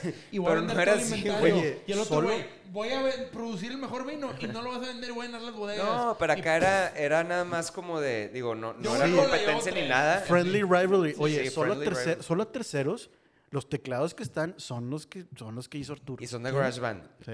Sí, son los teclados del Sí. demo de, Eh, del no, demo de Arturo. Son de los que vienen en GarageBand. Sí. Sí, sí, sí, pero el demo que tú hiciste, O sea, Ah, esos sí. son los que están en el disco. Bueno. la música, tú Es- tienes sí, un es- esas dos rolas. Sí. Eh, solo a terceros, yo, yo te dije cuál es el sonido y lo, y lo grabé. Sí, Ah, pero- porque lo tenía que ajustar a la, a la- sí, la rola sí, sí, y meterlo. como producción. Pero los arreglos de la yo, yo, yo el que me siento más orgulloso fue el de Nuestra Aflicción. Sí. El solo Porque- de nuestra reflexión de este güey. Sí, porque Nuestra Aflicción yo sí la agarré como se guitarra y voz. otra pandemia. a De la hecho, nunca, chingada. nunca he platicado esto antes, pero esa canción sí yo la agarré guitarra y voz y dije, a ver, este pedacito y luego tan, tan, tan, tan, tan, y luego este pedacito y tan, tan, Le tan. hiciste esos arreglos, todo, güey. todo el arreglo de nuestra aflicción. O sea, cómo iba la batería y luego que volvía. Con el Easy Drummer. bla, bla. Sí, en todo el Logic. Este, y luego ya le, le sumamos todo. Y luego Ricky al final, oye, vámonos parejos. hasta-". Y yo, wow. O sea, el tan, tan, es que se acababa en el Sí. nuestra Sí, aflicción. y luego Ricky Ahí se acababa la tan, rola. y le, le hice copy-paste. Y magia. Y yo de que, Ricky, gracias. O sea, no sabíamos Pero cómo... te digo que, güey, eh, yo aprendí muchísimo contigo en ese, en esa, en la producción y arreglos de hacer ese disco porque todavía lo hicimos todo demo Sí. En, en tu cuartito que tenías rentado en tu oficina, porque esa es todavía otra historia que se podría ir en una Sí, vamos a acá, aventarnos un, un donde- episodio de Poetics. Sí, donde, donde Marcelo tenía asistente. Que, que todos era de que, que, ¿qué está haciendo Marcelo, güey? O sea, Sí. nosotros Con su somos, vida. como que nosotros somos sus jefes, Sí. pero Marcelo tiene asistente y está rentando un lugar y de que, ¿quién se cree? Sí, ¿qué estás Tenemos haciendo? esa onda de que... Que es la onda, que la onda de sellout de, de tener tu negocio alrededor de Ex- música. Exacto, y tú lo tenías bien claro, que es lo que te digo, que te admiro cabrón, porque siempre lo tenías bien claro desde el principio. Pero bueno, me regreso a esa tangente Sí, y sí, acá y Eso es... es muy bueno porque ese es el sellout del, del, del ser compositor. Sí, o sea, que, güey, que quiero vivir de esto de neta en vez de, en vez de ver que nada más es al azar, a ver qué pasa. Pero en ese, en ese entonces hicimos el demo y fue la primera vez, güey, porque antes Rojo era bien estricto, güey, con todo. Donde tú me permitiste, güey, empezar a jugar con los pedales Ah, y hacernos bruto. bolas con el demo para luego ya llegar y grabar, güey. Es que Andrés, yo tuve dates, dates de dos semanas con, con cada uno. Para mí también estuvo cool. Hace cuenta que hicimos, ese disco se hizo tres o cuatro veces. Primero todos los demos en nuestras casas, cada quien. Y luego nos juntamos en mi estudio y yo tuve dates con cada quien. Entonces Arturo se aventó como dos o tres semanas. Y nada más, Arturo y yo, todos los días.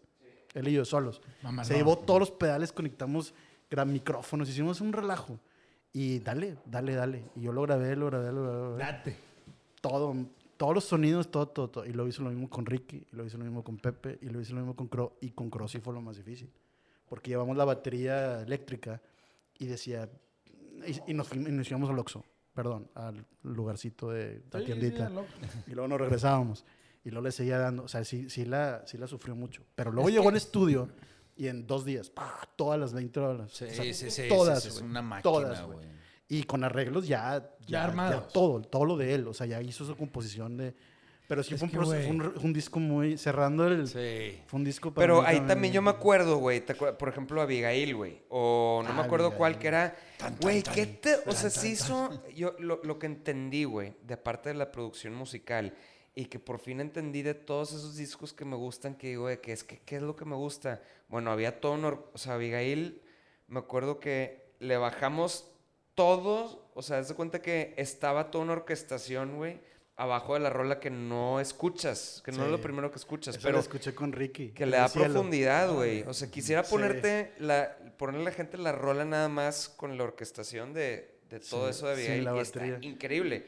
Y está cabrón que se hizo todo eso nada más para que estuviera ahí casi noticeable. Es que le da, casi- le da el color. Sí. y- y- yo me acuerdo mucho de ese momento. estuvo cabrón, güey. Me acuerdo mucho de ese momento porque, porque pues yo, tú haces un chorro de tracks. O sea, grabas a Ricky y, se va, y tú estás acá haciendo de que la cuerdilla y todo.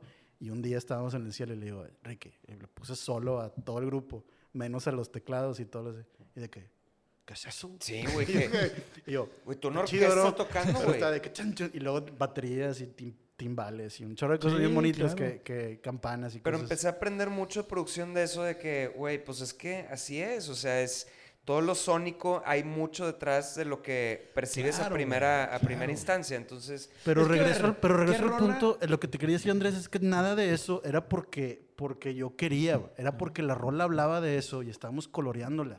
Y no era, y no era de que, o sea, era de que qué necesita la rola, no es de que Marcelo quiere meterle unos No, coros, güey. no, no, me queda claro. O sea, el tema de la entonces- propuesta viene de Marcelo. no, pero O sea, el, disco, Marcelo el, levantaba disco viene, mano. el disco viene pintado ya de lo que necesita. Y, y los arreglos todos, o sea, la rola, primero que hice la letra.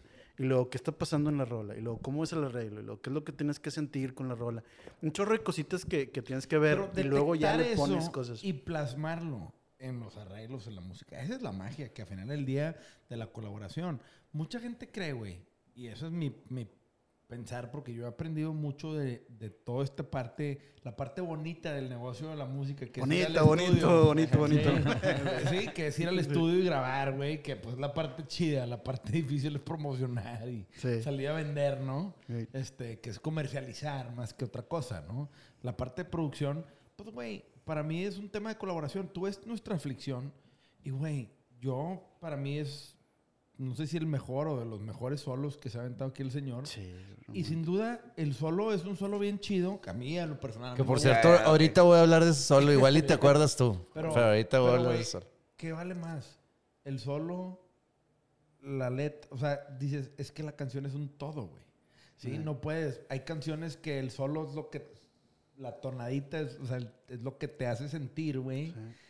Y hay otras en donde, puta, la letra te rompe la madre. Y, es un tiene- tema sí, de. Y sabes cuándo te pasas.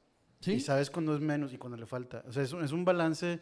No es taste, es como encontrar. O sea, mi chamba era que, que ellos la escucharan y. y- y no, se- pero y- es, es- es- la misma que tengo con el director de una película. Armar una un. Lego. Es O sea, últimamente ¿qué eso. necesitas comunicar y qué haces? Pero acá a nivel arreglo. Yo creo que es el, ma- el mayor logro de esa canción, güey, que es una canción que no tiene coro, güey. Eh, Entonces, Sí. o sea, el- y, y justo las cosas que apren- he aprendido esas cosas, y creo que Pepe la hizo pensando en eso, de que va a ser una rola sin coro, pero la producción y los arreglos que le hiciste la Estuvo- ayudaron a hacer está lo bien que es, y difícil que sea hacerla- un hit. Sí, porque. Está cabrón, güey. Yo me acuerdo una vez, perdón, pero... pero- No, no, sí, lo es que decía es de, sí, de que Échale, era bien échale, échale. difícil, era bien difícil que te siguiera, que siguieras poniendo, o sea, a la hora de hacer el arreglo, por eso de repente es el chan, chan, chan, y luego de repente no, y luego de repente, yo sí, yo sí fue un puzzle ahí de cómo le hago para que no se pierda la atención si estamos sobre lo mismo tanto tiempo, entonces habría que, ahora, ahora metes ese instrumento y ahora lo sacas y ahora, te- o sea, hay mucho, hay mucho escuela, hay mucha escuela ahí. Sí, luego el de- respiro que trae acá hacia Eh, el final y sí. luego vuelve a brincar Tienes que así. como agarrar las partes y tratar de encontrarlas para que la canción tenga su crecimiento. O sea, un chorro de cosas bien Chorro de geeks. cosas de producción. de producción. Yo me acuerdo una vez que estábamos en el estudio grabando Poetics y, y creo que tenías que, de que, oye, Marcelo, lánzate a grabar unos, o sea, tú en tu estudio unas tarolas de para Quinta Real, creo. Sí. Y veníamos escuchando el demo, bueno, no el demo, veníamos escuchando lo que llevaba grabado nuestra aflicción. Ok. Y me acuerdo que veníamos platicando del solo. Ok. Y yo De hecho, es la única vez que me he peleado con Pepe en, en el estudio. Ahí estaba Mariana, mi ex. Me y, por acuerdo eso, y por perfecto. eso te acuerdas del, del Me momento. acuerdo que me peleé con Pepe porque yo venía platicando contigo de eso y luego en el estudio le dije a Pepe, oye, es que creo que el solo ya estaba armado, ya lo habías grabado todo, pero había varios takes como, se hizo como por partes y luego de que esta parte, esta parte, esta parte y ya quedó. Ajá. Pero el... Sí. nos- bueno, yo pensaba, yo quería que entrara hasta el tercer, hasta la tercera vuelta, pero entra desde la segunda. Porque es donde la canción como que triunfa, Sí, haz de cuenta. O sea, Ahí entran las cuerdas también. ahí Sí, entran sí, las sí. cuerdas también y dice que, puta, ahí es donde le hacen la madre al que le está escuchando y se pone chinito. Ey. Pero entró en el segundo, en la segunda vuelta y es donde, ay, güey, me lo estás dando antes. Sí. Eso es lo que yo pensaba. Entonces en el estudio me acuerdo que, que le dije a Pepe, no, es que en el tercero mejor. y es verdad. Total, quedó en el segundo, obviamente. Yo batallé mucho. Yo, yo Pero me batallé acuerdo mucho. mucho que lo veníamos platicando Sí, en, tu, sí, sí. en tu yeta. Yo batallé Sí, mucho entonces- con ese disco, güey. O sea, sí hubo mucho, mucha Sí. fricción también con ese disco. De- Y, y tú y yo con rojo, güey, me acuerdo. Sí. Verga, güey. Rojo, Rojo también, también fue una etapa donde, donde, donde él también fue de que, a ver, Marcelo, yo lo invité, pero ahora está haciendo, pero yo, yo lo que platico con Rojo es, yo no entré a producir ese disco de que voy a ser productor, yo lo hice porque es lo que necesitábamos hacer, grabar esas rolas, haciendo demos y todo, y al final del día pues tienes, tienes que terminar produciendo. Entonces yo caí en ese rol por mi chamba, sí, este, que estoy súper, súper contento con haber sido productor de varios discos de- del grupo. Pero fue un, no fue como que me voy a meter ahora yo a ser productor de... Quítese Entonces, rojo. a la- quítate. no, al contrario. Yo cuando hablé con Rojo, ¿te acuerdas que yo tenía mi, mi disco de las veintitantas rolas? Súper mezcladas, producidas, todas se cuenta. Y llegué y le dije, Rojo, aquí está. Y un emocionado, como niño chiquito, Rojo. Ah, o sea, aquí está mi... Sí, sí, sí, sí. Sí, Poetics. Entonces, yo le digo, Rojo, aquí está este rollo. Este, güey, son, eran, eran como seis- tres meses, cuatro meses de mi Sí, vida, sí, sí, sí. Aquí está, y yo bien orgulloso de pues, la mezcla, porque yo he aprendido muchísimo de él. Entonces, se cuenta que yo le estaba diciendo a mi, a mi, a mi mentor, mira lo que estoy tratando de hacer. ¿Sí me explico? Y luego lo- tú me vas a ayudar a, log- a lograrlo con el sonido y dime qué opinas. Nunca lo escuchó. Nunca lo escuchó. El ego. Porque me dijo, no, yo quiero llegar ahí y, y fresco. Y le digo, Rojo, es que yo necesito que lo escuches, porque es un chorro de ¿Eres información. tú? güey. No, deja tú, es un chorro de información. güey. O sea, no es como, o sea, no es un proyecto donde Sí, llegas y, claro, ah, vamos a ver qué pasa. Son Güey, muchas iba a notas, ser un, era un epic Sí, y, el- double, out- double y son muchas notas. No, o y sea, va a estar, va a estar album. bien Muchas difícil notas. este. Güey, ¿te acuerdas que queríamos Y contratar luego ya a- nos, nos acomodamos ahí. Sí, güey, o sea, era un, era un disco que queríamos contratar a Van Dyke Parks, güey, para que hiciera los Ah, ¿sí? arreglos y la me acuerdo, güey, o sea, que, que, o sea, era como un epic, epic álbum que te acabaste aventando ese jale y quedó increíble, pero Poetic sí, güey, fue mucha, o sea, yo quería que Rojo... De los ¿te acuerdas que favoritos de muchos. do- Dos setups de baterías, yo quería que unos fueran como setenteras, apagadas, pero nunca quiso experimentar, güey. O sea, Ese disco, la, la experimentación la hicimos en el cuartito, cuando yo tuve los, los dates. Los one on one. Pero queríamos todos seguirle con Sí. el sonido, explorar y todo. Y, pues, de hecho, yo me acuerdo, no. yo me acuerdo estar sentado con Ricky en el carro con ah, dijo, no me acuerdo qué rola, ahorita me acuerdo, pero estábamos escuchando la mezcla y no me gustaba y no me gustaba y no me gustaba y yo no sabía cómo decirle rojo. Y me dice, Ricky, dile que no te gusta la mezcla. Entonces, sí, No me acuerdo qué rola era. Suiza, Suiza. Y luego le digo, es que mira, es que mira lo que hicimos en el demo y cómo suena. Y escuchábamos, creo que era Abigail, creo que era Abigail, cómo estaba sonando tan, tan, tan. Y yo no sentía eso, no me acuerdo. Y yo, y ya con, la- con las manillas así, que, oye, rojo, no sé si podamos volver a intentar. Yo, sí, ya la mezclé, esa ya la mezclé. Porque si eran muchas rolas y todo. Y me acuerdo que rojo, que bueno, ok, déjame la otra intentada. Y comparamos y sí, o sea, logramos. Y me acuerdo que, que fue porque Ricky me dijo, vato, si no te gusta, No. o sea, dile. Este, ¿Y que, no? quede, que quede como quieres. Es que este, por eso las bandas son y bien sentí el apoyo, difíciles, sentí el apoyo también de, Claro. de, de Ricky. porque-. Hay demasiadas güey, opiniones sí, de todos. sí, está demasiadas. Es como, güey, está está, cabrón, güey. Está Está, bien muy cool. cabrón. Y, y, y que es encontrar el consenso, eso es lo difícil, güey. De- Llegar al punto de decir, es por aquí, y lo, aunque no estés de acuerdo, yo siempre he dicho a nivel empresarial, güey, yo tengo con los directores aquí, güey, que me han dicho, oye, güey, es que no estoy de acuerdo con tu punto por esto y por esto y por esto. Y a veces yo he dicho, ok, va. Y una vez que dices, aunque no esté de acuerdo, una vez que dices, va, commit. Sí. O sea, respáldalo, güey. ¿Sí? Y la neta, güey, es que eso es lo que funciona, güey. Güey. ¿Sí? De decir, güey, puta, no puedes tener miedo de decirle a un colega, eh, güey, neta, es que pues esto no da, güey. Eh. ¿Sí? Obviamente cuidando Sí. las formas, cuidando Sí, claro. el tono y la No, y chingada. el jale está increíble. de- o sea, lo que se logró con. Y el con- rojo es una pistola también, güey. El pedo es que entra un tema en donde se puede malinterpretar en, ah, no te gusta a ti. Entonces, pero a mí sí. Y pues, y entra en una disyuntiva medio compleja, güey. A mí lo, lo- lo más padre de todo eso es que el grupo me dio la oportunidad de poder hacer eso. De poder producir. Componer con la banda. de ¿no? Sí, arreglar, era y componer arreglar y y todo. componer. Y eso es así, eso es, pues, eso es o sea, no es el jale de un tecladista. Ahorita decía, era el Claro. mejor músico, porque pues, no era, era uno de la me trataban como uno de la banda. Entonces, El quinto pan. pues sí, era, era un músico invitado, pero ellos me hacían sentir como parte del grupo de todas las maneras. Este, y no es lo mismo que, que ser un tecladista, Es que- donde tú reemplazas, Claro. si no puedes ir a un show, reemplazas a alguien. Yo no falté a ningún show más Güey, yo no que sabía Adal que, Ramones. yo no sabía que eso existía, güey. O Ah, sea, Ramones. después de Panda. Ustedes no sabían que, se, que, se, que podías cambiar de tecladista, ¿verdad? No, güey. No se- no o se sea, puede, no después se de puede. Panda, cuando, cuando según yo, de que pues hice mi proyecto que.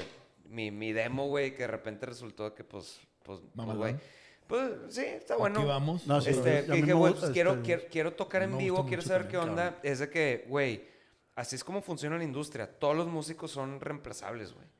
Y, y, y así es como, y, y platicas con cualquier músico y todos tocan en 10 grupos al mismo tiempo. Sí, sí, sí. Como que Panda nunca funcionó de esa manera, güey. Era de que. Era muy Si estable. no va Marcelo, Trevi- Marcelo Treviño, güey, no va a haber show. ¿sabes? Sí, claro, Güey, sí, o sí, sea, sí. ¿Para qué chingados haces? O sea. Y Marcelo quería ir. O sea, también sí, era un tema en obviamente, donde güey. este O sea, güey se era- casó con el proyecto. Éramos, Era- éramos una mi- familia, güey. Sí, ¿sabes? claro. Éramos como Güey, muy, qué muy padre unidos. platicar esto, o sea, cosas, güey, no. Es lo que te decía, Sí, es güey, nunca hemos no- nunca hemos platicado esto. esto, No, pero- nunca, nunca. Pero Oye, y a, a mí, a mí me encantaba que te reemplacé en el. en- me reemplazaste en el, en el que me decía Pepe, pues tú salías cosas. sí, sí, sí, de que entre canciones.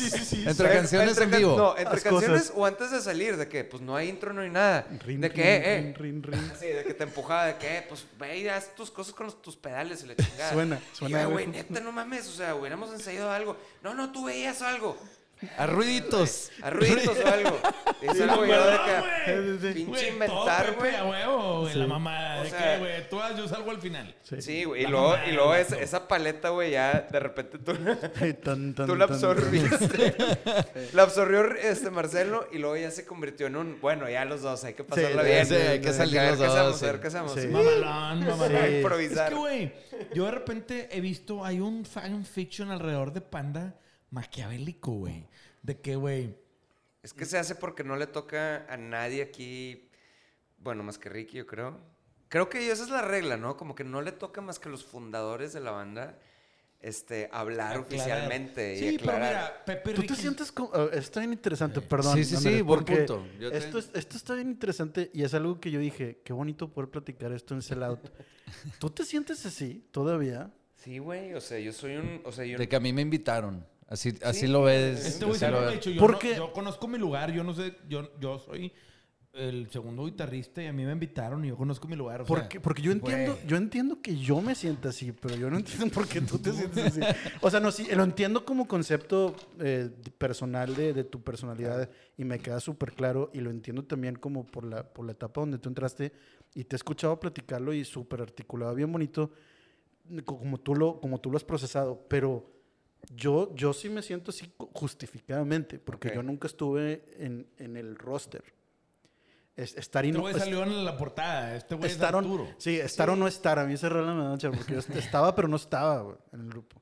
Este, y nunca se platicó, tampoco nunca se platicó de que Pablo eh, toca en los Claxons dos años. Oye, vete a la banda y sale en el póster. Ok. O sea, yo nunca, yo nunca ni lo, ni lo pensé, ni lo propuse, ni lo. O sea, nunca fue un issue. O sea, Sí, como sí, que. sí. Nunca así- fue tema. Sí, nunca fue un tema. Y, y, y hubiera estado raro, weird. No sé, no Pero sé. es que te Pero tú algo. siempre o sea, te viste muy cómodo ahí donde estabas, güey. Nunca, te, Pues es que- nunca se sintió el Marcelo queriendo... "Eh, eh, eh". Ah, no, yo sí No. brincaba, güey. No, sí, pero, pero en el MTV Unplugged, en el Unplugged yo te veo muy en tu rol, pero, güey, de que estoy muy cómodo aquí, güey. O sea, yo te digo porque yo tengo 16 años ¿Cómo lo ves estando tú? Sí. detrás de cámaras. Ok. Y yo digo, güey, Marcelo era un gran maestro. Dices, cada, cada, cada rey llegó a ser rey, llegó al trono porque alguien lo hizo rey, güey. O sea, Peña Nieto no llegó a la presidencia solo, ¿verdad? Alguien le escribió sus chingaderas, buenas o malas, ¿verdad? Sí, Sí, pero, poder estar ahí tiene que ver con, con, con el con los demás, güey. Sí, y también es un tema en donde, güey, hay gente que, güey, es la persona indicada para estar en el momento y en el lugar, güey. Porque, güey, si tú a lo mejor tú hubieras salido, ¿sí? A la cámara, a póster, a todo, igual no lo hubieras disfrutado, igual no hubieras tenido el No, se me- impacto. Se me, hace que no. Pero sé, no tengo sé. una Igual y anécdota no, bien, tengo una anécdota que ustedes no conocen bien bonita de eso. Este, un, un concierto, este, que en no sé dónde, a mí yo, por cómo funciona mi cerebro y una bola de otras cosas que luego platicamos, yo, a mí la gente no me sabe leer muy bien. O sea, eso ya es, o sea, y creo que le pasó a algunos del grupo de que, pues, me cae bien, no me cae bien. No, el staff. El- el staff. del staff, sí. Este, pero sobre todo el, el management. Y no quiero decir nombres, No, pero ya se dijeron aquí muchas veces. Muchas veces. Porque soy fan del show. Sí. Este, Güey, es inevitable decir esos nombres, ¿verdad? pero bueno, había, había tipo de bullying, el cual yo ya me había acostumbrado porque la gente no sabe leer porque por cómo fun- y eso es algo que me yo los últimos cuatro años. Yo, yo funciono de una manera muy diferente. Entonces, X, X, es un tema ya bien, bien cool, que a mí, a mí se me hace bien cool. Este, pero por no te saben leer, güey. Entonces a mí toda mi vida era que me cae con madre, lo amo, o de que ese güey es bien mamón. O sea, no te saben leer, güey. Y yo creo que también les pasó a algunos de la banda al principio que, pues, Ricky me decía, tú eres bien tortuguita. ¿Te acuerdas del tortuguita? Ah, la tortuguita, Tortuguita, sí. güey. Pero eso es, eso, es, eso, es, eso es con el cerebro, es Asperger. O sea, ese rollo ya es autismo, es una onda así que yo tra- traigo yo que he estado analizando. Pero dices cosas, o sea, eh, estás todo el tiempo estás filtrando mil ideas de la cabeza. Por eso, tiene mucha, por eso yo les decía al principio, yo he cambiado mucho los últimos porque yo he empezado a entender cómo yo funciono. Claro. Pero bueno, dentro de todo eso, o sea, porque ese es otro tema bien cool, este, había, había ese tipo de bullying. Y yo lo identificaba como, ah, es el tipo de bullying, eh, pues porque no le cago. Yo no sabía que, porque no te saben leer o esto y lo otro. Porque pues yo la verdad, pues no me portaba mal con nadie. No, no, o sea, claro. trataba de ser lo mejor. Sí, de repente, pues decías algo tortuguita porque pues así funciona tu cerebro. Pero, pero lo, lo interesante, en un concierto llegué y el teclado estaba en la consola de monitores. Ah. Sí, o sea, lo pusieron ahí. Y yo, ¿qué rollo? Al, al soundcheck. Este, y yo creo. Y me dice este, este manager, vas a, vas a estar aquí. Aquí vas a tocar hoy. Culero. Aquí vas a tocar hoy. Y yo, y yo, ¿por qué o qué? Yo necesito, yo necesito, yo estoy ahí porque necesito ver a Pepe. O sea, mi ángulo no es de. Yo, yo estaba Sí, ahí que no, por- no, no es porque quiere el spotlight, no, es porque yo necesito necesitaba verlos para sí, trabajar. yo Tener estaba, eye contact. Mi comunicación con Crow era todo el tiempo. Sí, Estábamos de la mano y teníamos comunicación ya de segunda naturaleza. Y yo tenía que ver a Pepe si, si dejaba de cantar, si no dejaba de cantar, si se acordaba, si no se acordaba. Y tenía que Arturo que me apoyaba con qué rola sigue, una bola de cosas y arreglitos y La todo. dinámica armada. Sí, de años. ¿sí Años. me explico? Y, y me dice, no, todos tocan aquí. Porque tú no, tú no. Y yo, no, es que vato, no es porque yo quiera estar ahí parado, güey. Claro, me la paso bruto y grito y saludo des- despacito gente por abajo, así. Porque qué padre, porque saben tu nombre, porque les son súper fans. Sí, claro. Y te quieren mucho. Y tú le echas El fan ganas. de y- Panda es así de intenso. Sí, y, y, y yo bien afortunado de que de repente, Marcelo, hola, ¿cómo estás? Bien padre. Pero, es, y, y ahí, y ahí por primera vez, El ego, güey. no, no, no tanto el ego, sino como el sentido de que, "Oye, pero este lugar es mío. Sí. O sea, Pues no, es me el lo, ego, no me lo ajá. diste tú. No, lo- pero no. que- ya sé por dónde vas. No es por Sí, ego. no es el ego, es No. el, este lugar no, no me lo diste tú, me lo dieron No te ellos. toca a ti des- darme o Sí. quitarme el lugar. el Les lugar, toca a ellos. sí, el lugar me lo dieron ellos de ponerme aquí. Si me ven o no me ven, aquí es donde me necesitan y ahí es donde me quieren y ahí es donde me han puesto. Y este lugar me lo gané yo, güey. Entonces me entró eso y nunca había tenido que procesar eso Güey. en ese momento, güey. Entonces yo estaba sentado atrás, güey, y lo único que le puedo decir es, cuando llegue Pepe, porque estaban llegando uno por uno. Yo, yo, llegué, yo llegué con el staff ese día. Y dice, cuando llegue Pepe, te va a decir que lo pongas allá y va a hacer un cableo y va a hacer un desmadre. Vas a jalar doble. Primera palabra que te aviento. Va a ser un relajo. Entonces, y, y dicho y hecho, llego, ¿y qué estás haciendo allá? Así que, y yo, yo de que, Told you so. Aquí me pusieron. diciendo. Pero yo no le dije nada. O sea, hasta que me reacomodó el alfa mail. Oye, yo, yo no volteo y no estás. ¿Qué está pasando? Ponte donde, donde vas. ¿Sí? Me Esta es la alineación. Hice el show. Se terminó el show. Nos estamos subiendo la van. Estaba parado en la, en la puerta. Y le dije, ese lugar que ves ahí, ese me lo gané yo. no me muevas el teclado. Y me subí, no me dijo nada. Y no me volvió a tocar el teclado, ni mover, ni decir que si vas o no vas, o perteneces o no perteneces.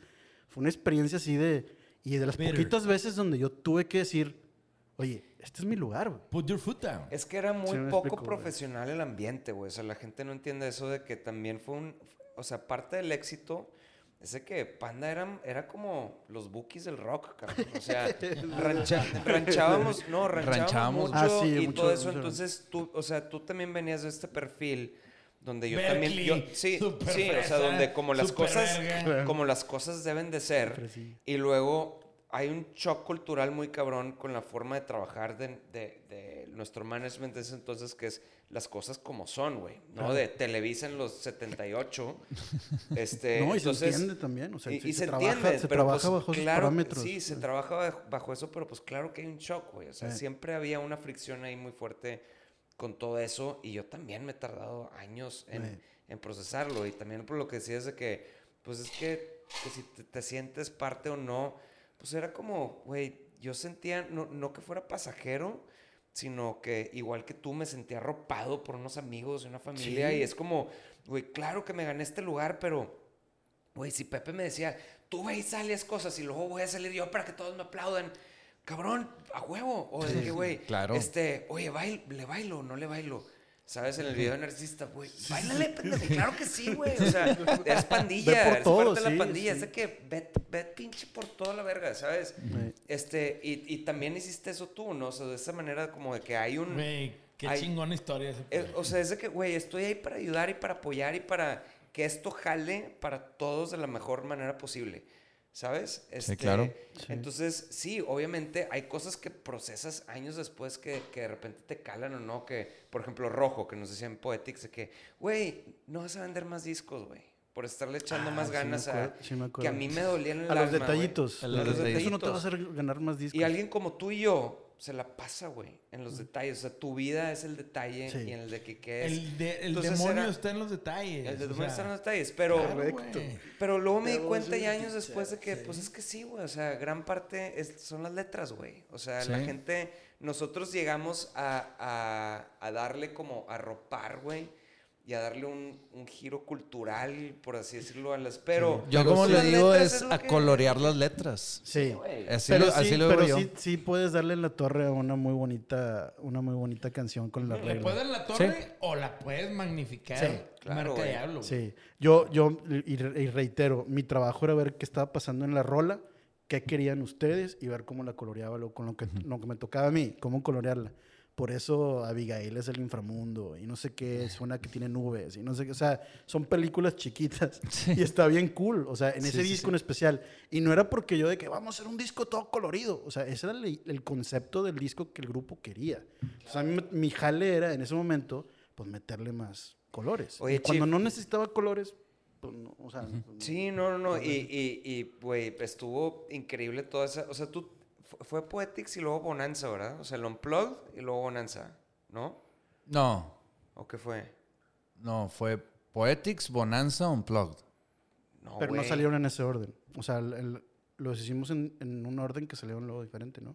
El Bonanza salió después del Unplugged. Oye, nos van a corregir bien gacho. Sí. Sí, pero no, pero tú, tú estuviste No, en no, Sangre no, Fría fue- no, sí, ya no. fue. En ese ya tú ya no. estabas Fue en Poetics. Poetics, Bonanza, Unplugged. Ah, sí, porque en Sangre Fría fue cuando conocimos a Nina, güey, que te la trajiste. Sí, pero yo, el último disco que yo hice antes de irme fue el Bonanza. Ok. Pero el Unplugged ya lo habíamos hecho, pero salió después. Después. Ah, ya. O sea, trabajamos Ah, en ya, el ya. Bonanza, trabajamos en el Unplugged, lo grabamos y luego hicimos el Bonanza y entonces el orden de que salieron fue Bonanza y luego Unplugged. Pero el Bonanza sí, sí, oye, bien, bien sentido. Yo sí lo hice. Yo sí, el Bonanza. Bien Güey, te voy a traumado. decir algo. Entonces, y- ¿cuál? Te voy a traumado. decir por qué somos tan parecidos. Igual que Y luego tú, güey. Ricky se encargó. Eh, Ricky se encargó de que, mira, Igual que sí tú. lo hizo. Sí, sí, el chef sí, hizo. este sí Sí, ahí estuvo este- todos los notes. Este. No, ese disco también, también. Y yo, fui- yo le dije a Bucho, oye, vente a hacer esto.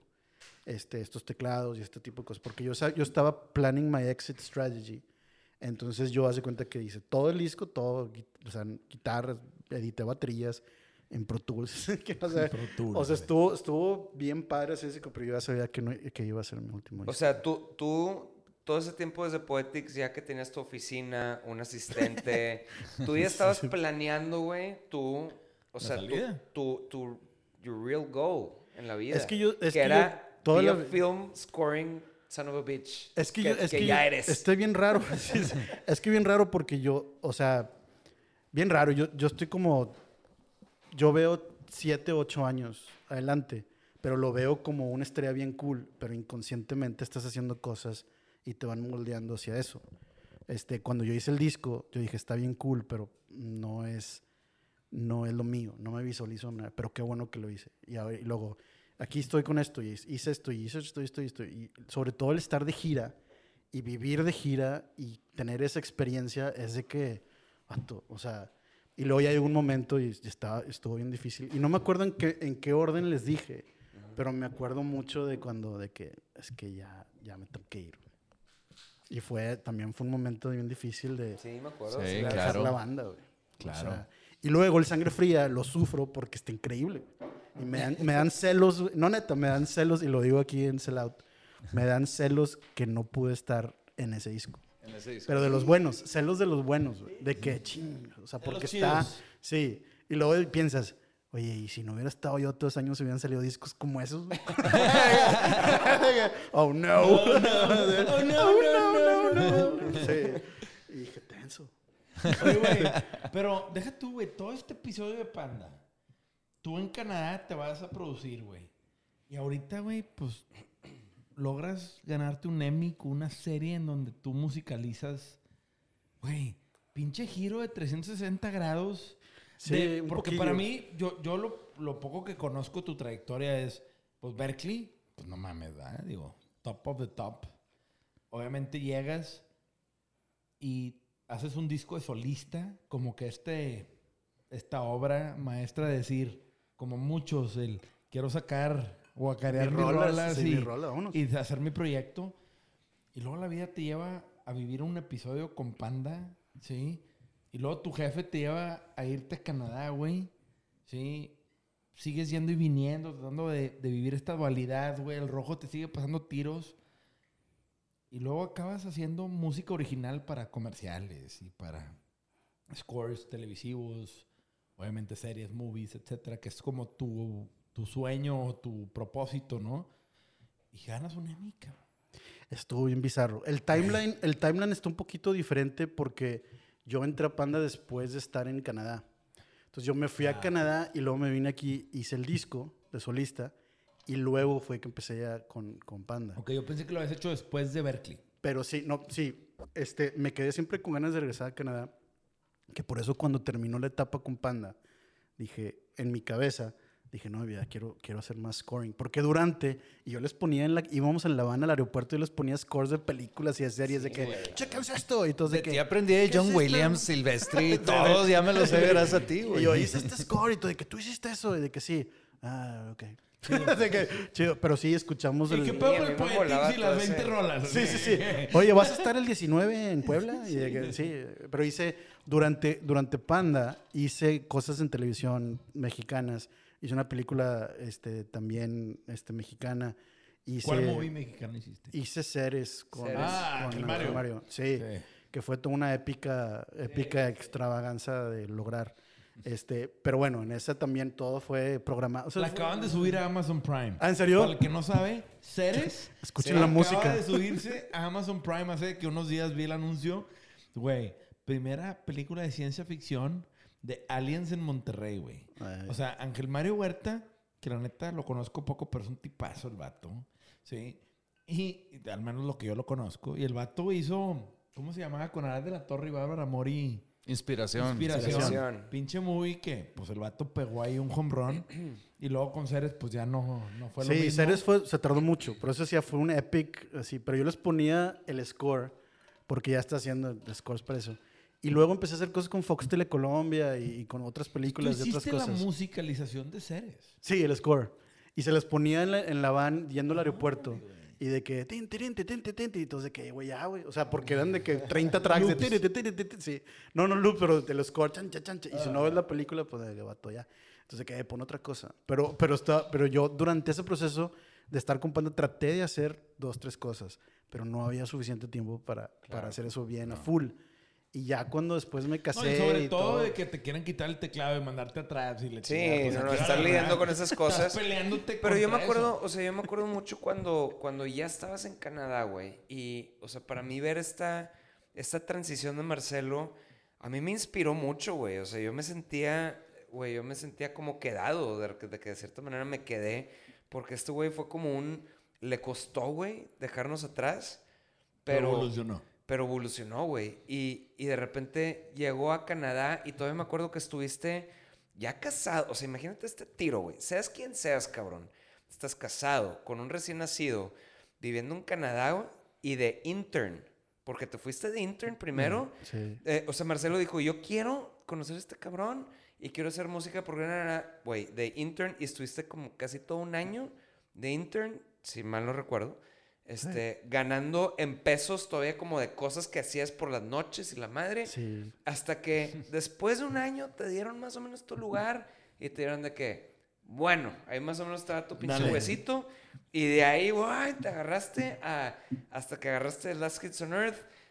y ahora sí, ya, güey, por fin tienes tu pinche lugar. Pero todo ese proceso, güey, Sí, está. fue de años. Y yo, y yo te vi por todo ese proceso a distancia, obviamente. Este, que ahorita todavía tienes el luchador audio, que estaría bien padre hablar de eso al, al final, tal vez, que es un sí, gran proyecto. quiero Pero, yo un tema, Sí. unos minutos a eso. pero, pero, pero yo respeto, o sea, yo respeto demasiado, cabrón, a la gente que se avienta a seguir sus sueños, a hacer lo que, ¿sabes? Porque hubiera estado bien Güey. cómodo también, este, apostarle, pues, a ver si, pues, panda, ¿qué más? Como yo, tal vez, pendejamente, ¿sabes? De que, pues, es que en tres años regresamos, güey. O sea, yo voy a hacer un demo y a ver qué onda. Eh, cuando me pude ir a haber ido a, que a estudiar cocina, cabrón, una pinche... Eso me pasó, O sea, eso me pasó con, chingón, con. Errorices. Errorices. Errorices fue... Y También está, otro tema tuyo, ¿no? es- está bien interesante ese rollo porque Güey, Eh, madre. yo estaba- yo estaba en el proceso- sí, en el proceso güey. que estaba Arturo es exactamente, o sea, lo, Sí. lo platicó exactamente porque lo platicábamos y le decía, vato, no sé si me vaya a quedar un jale, me llegan pesos mexicanos, no, tra- o sea, no translate aquí este rollo. Y empecé a salir, y luego me salió un trabajo con, con, en India, en, con Disney, Disney India. Hice una serie que se llama Astra Force en Disney India. Y me pagaban, fue la primera vez que me pagaban en dólares rupees. americanos. En Entonces, entonces, de estar ganando en pesos mexicanos y bien poquito en canadienses con, con Brian Carson, que es uno de mis mentores, Sí, claro. y con él jalé en Slugterra y en, este, en Max Steel. No Spider-Man, mames, güey, Spider-Man. Sí, güey. The Spider, eh, no, Spider-Man, ¿cuál era la caricatura? Sí, el- Spider Multiverse, ¿o qué? no, no, no, no, No, no. una caricatura. sí, él- haz de cuenta que él hizo un chorro de, de series. No, Carson es, es, es Brian Bra- Carson. Brian ¿no? Carson y luego después Kevin Manti, Sí. que también es que también él trabajado en Spider-Man, en Transformers y todo. Son mis dos mentores. Pues ellos Y jalan Kevin- mucho con este director de, de movies. ¿Cómo se llama el que hizo Transformers? Ay, no me acuerdo. John Favreau. No, no, John Favreau es otra cosa, pero este güey, bueno, ahorita, te- ahorita que me brinque Sí, el nombre. pero ellos, ellos dos fueron los que me abrieron el panorama de, oye, pues no estás en Hay ya, un no, mundo. ya no estás en México. O sea, me, me hardwired de que, porque yo de que no, sí, me mandan y están haciendo, haciendo spots y todo. Y súper agradecido porque aquí hice mil cosas con Rayados y con HB, con Tigres y con. Y eran jales increíbles. Y documentales y películas y cosas. Pero yo quería trabajar ahí y siendo su asistente, pues sí, tienes que trabajar con su onda, ¿no? este, entonces, lo, lo que, lo, lo, a lo que iba es que vi- viendo cómo funcionaba ese rollo allá, sí me, sí me dio así de, de, de, dijo, no va a estar, no va a estar fácil la, la, la transición. Pero ya se me olvidó qué iba a decir.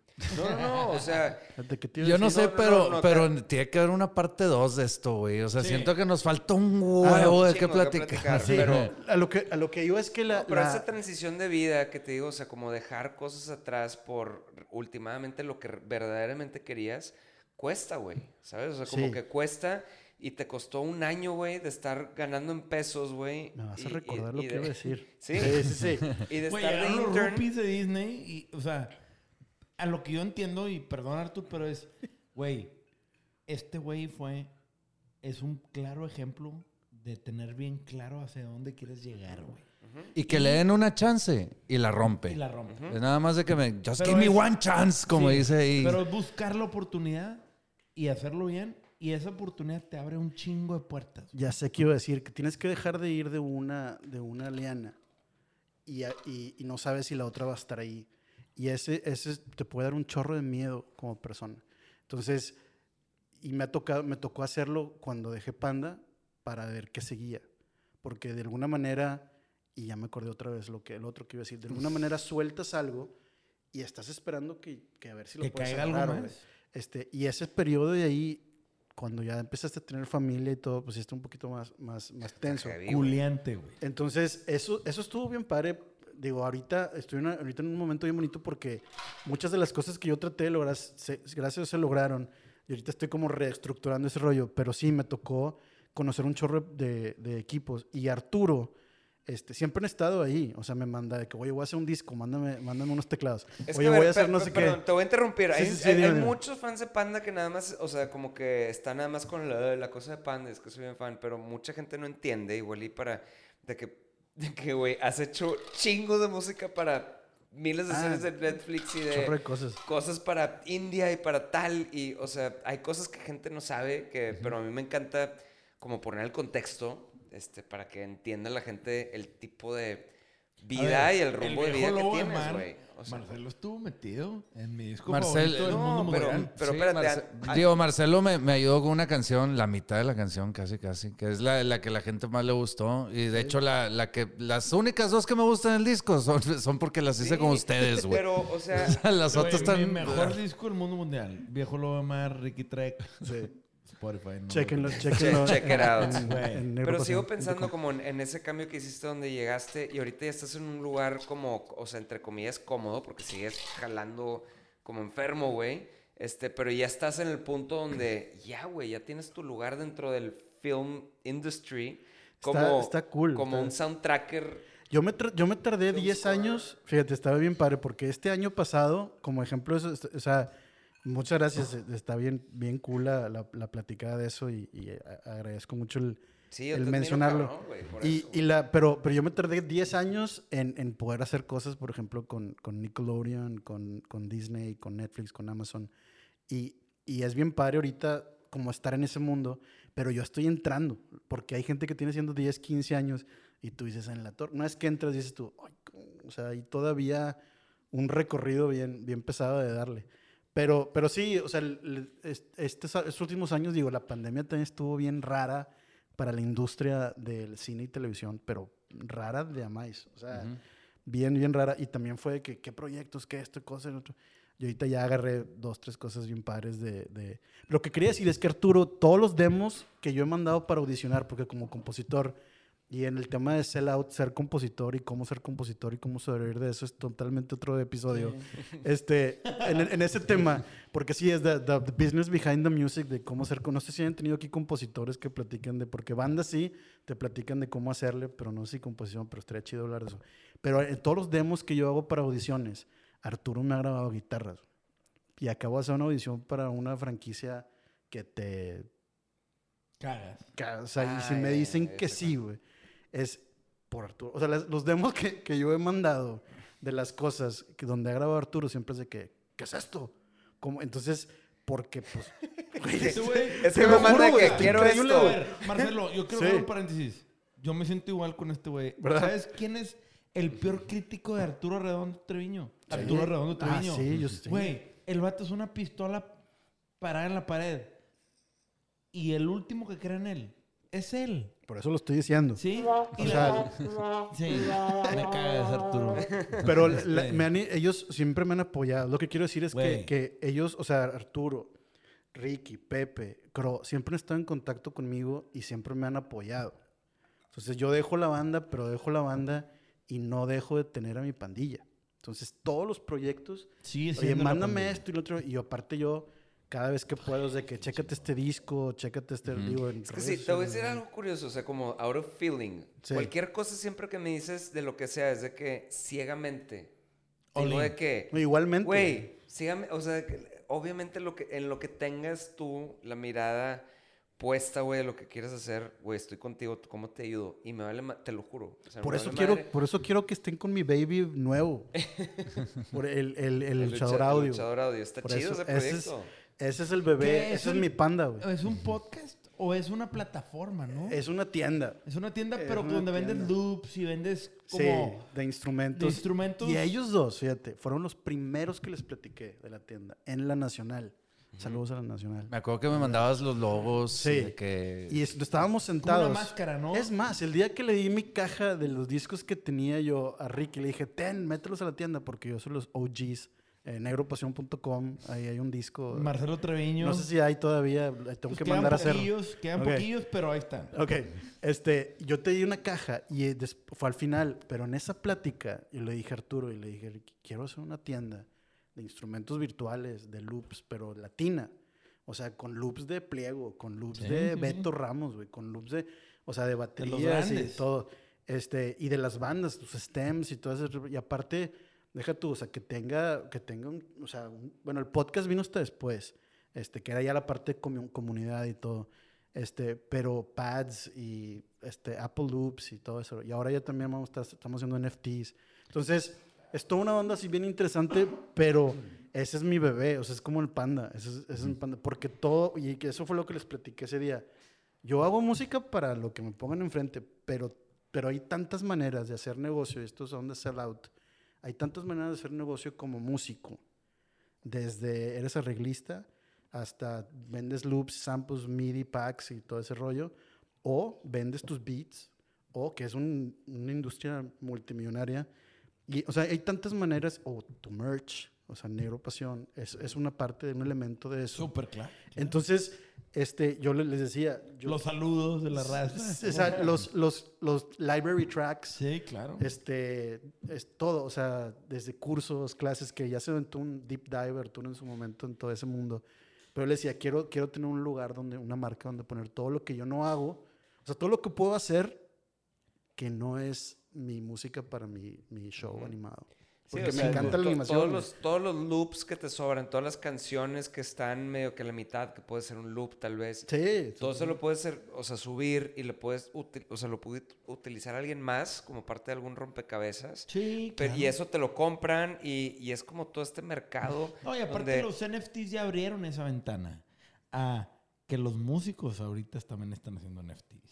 No, yo Sí. puedo, yo- ni, ni me preguntes. Sí. Yo puedo, no, No, no, güey. son tres horas Me más. encanta, güey. O sea, Ah, sí, a mí también me embola para ese dónde tema. va Sí. eso. Pero, pero yo el- acabo de comprar ayer mi primer NFT. ¿Neta? Ah, ok, Sí. cool. Compré un NFT de Space Jam. Órale, Space cool. Jam. De Space Jam de Tas- el demonio de Tasmania. Ya, Ok. ok, Sí, cool. Como hicieron estas barajitas de la nueva movie Space Jam. Sí. Y que la neta había una bien chida.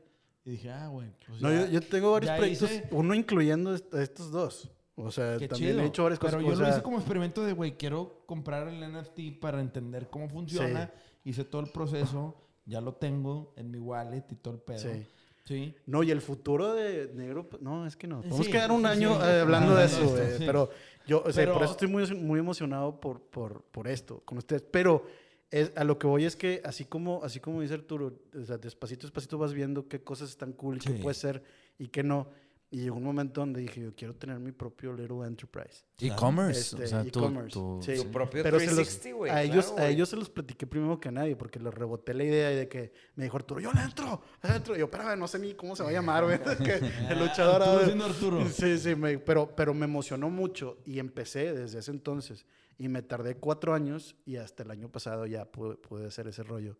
Y dentro de ese rollo hice un podcast donde platico con, con productores y músicos de, de cómo hacen música. Que está chido. Yo me he, aventado varios podcasts. Yo y también he visto varios. Eres muy buen host, güey, la neta. ¿Sí o sea, sabes, sí, sabes guiar muy bien la, la conversación. Yo me fijo mucho en eso porque yo soy un cague. Este, por todas partes que digo, por eso tenemos a Andrés.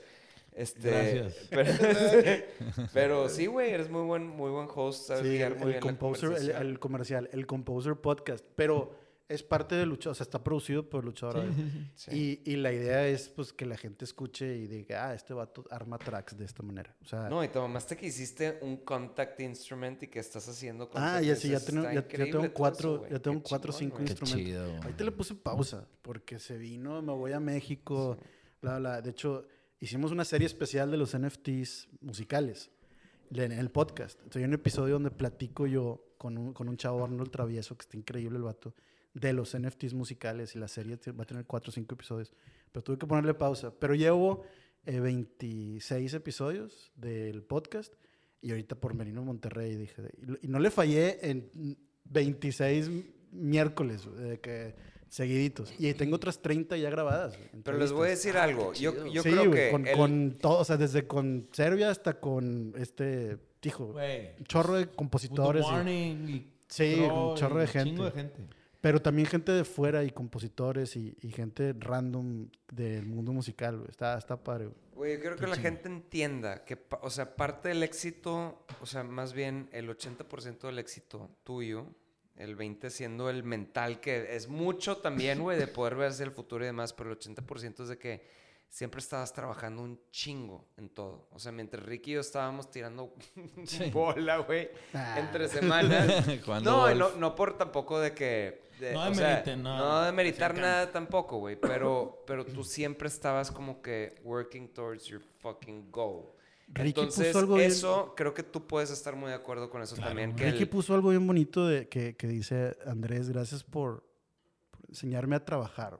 Sí, Fuiste tú, ¿verdad? sí, Simón. Y se me hizo bien, bien bonito ese rollo. Es Yo que, me güey, sentí está- hermoso, pendejo. es que estamos... Sí, es bueno, que si yo me sentí hermoso y dije, Andrés, tantos años Arturo y yo mal acostumbrados a de que, ok, trabajar es que subirte a un avión, subirte a un escenario, No, regresar. sí, sí. Eso, o sea, Eso como que eso trabajo. nos...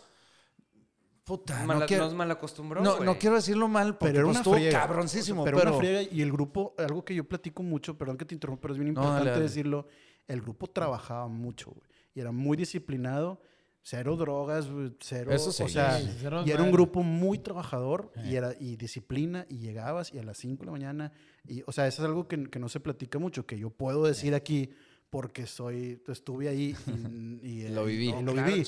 El grupo trabajó muy muy duro, pero es lo que quiere decir es otra onda, o sea, es diferente a Sí, eso. no, la, es que- la cultura de trabajo se como que se me desvió.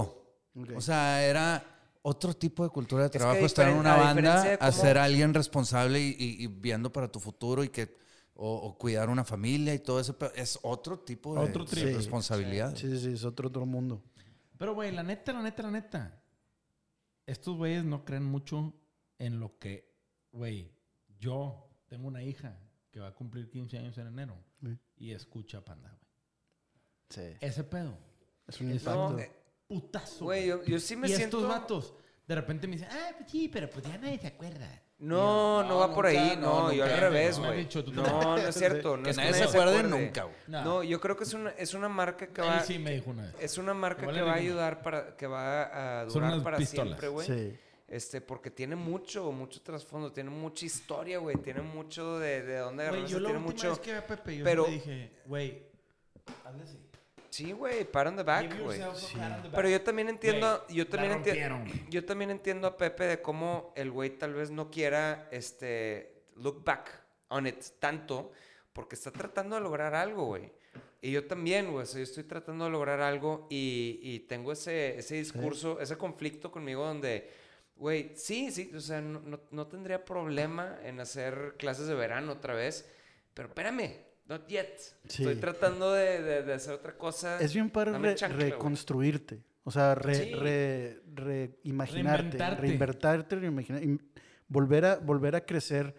Este, a mí, y, y sabes lo que es cuando te haces papá, y, y es algo que no me tocó vivir con ellos. O sea, ellos, ellos he convivido muy poquito y no sé, yo, yo siento que soy una persona muy diferente, igual ellos me ven muy parecido porque pues así somos, nos conocemos toda la vida, pero yo de cuando me fui a Panda, ahorita, yo he vivido muchísimas Sí, cosas claro, bien claro, diferentes a lo que me tocó vivir con ellos. Entonces, eso le da más, Más peso. más peso a los dos, a los dos lados. Porque dices tú, oye, yo no sabes cómo valoro el tiempo que pude estar con el grupo porque ahora estoy viviendo esto. Entonces, las experiencias que vas teniendo tanto en el pasado y en el futuro, y sí es cierto que a veces no quieres look back porque vale la pena decir, esta es la hora y qué sigue, y a dónde voy, y cómo le hago, y de lo que aprendí, qué le pongo a lo que, a lo que voy, o sea, de todo esto, qué, qué agarro de esto y qué uso, y qué pongo más adelante para seguir creciendo como persona. Y de repente te agarra un trenecito. Por eso, por eso sí, estoy en un lugar muy bonito de mi carrera, porque hace cuenta que yo me aventé siete años con Panda y luego me aventé 10 años con mi familia. O sea, fue mi, fue mi gira. De que Treviño Family Tour, 2012 a 2021. Y entonces ahorita estoy en un, ok, vengo a, Monter- vengo a México a estar con mi familia, un año. Entonces voy a poder reevaluar qué sigue. Obviamente ya tengo un par de proyectos, estoy trabajando en un show de unos carritos con los que yo jugaba de chiquito, no puedo decir el nombre todavía, pero de esos que tienen marca internacional, que están bien cool, bien cool. Este, y estoy bien contento porque es un proyecto que digo, "No manches, o sea, yo crecí, yo crecí con eso. Entonces, eh, hay esas cositas, pero también en, un- en un momento bien bonito donde puedes reevaluar qué sigue. Claro. Y eso es lo, yo creo que lo, decía, lo que decía Arturo, de que a veces tienes que decir, bueno, que, y por eso admiro mucho Negro Pasión, porque para mí es la, la segunda gira de ellos. O sea, estuve en una etapa, y por eso lo- lo- yo digo, fueron mis jefes, pero también los veo como mis hermanos chicos, y los admiro y los, los quiero, porque Negro Pasión es el siguiente, es, el, ese sí- es la siguiente gira que están teniendo, de 15, 20, lo que sea, años, años que sigan.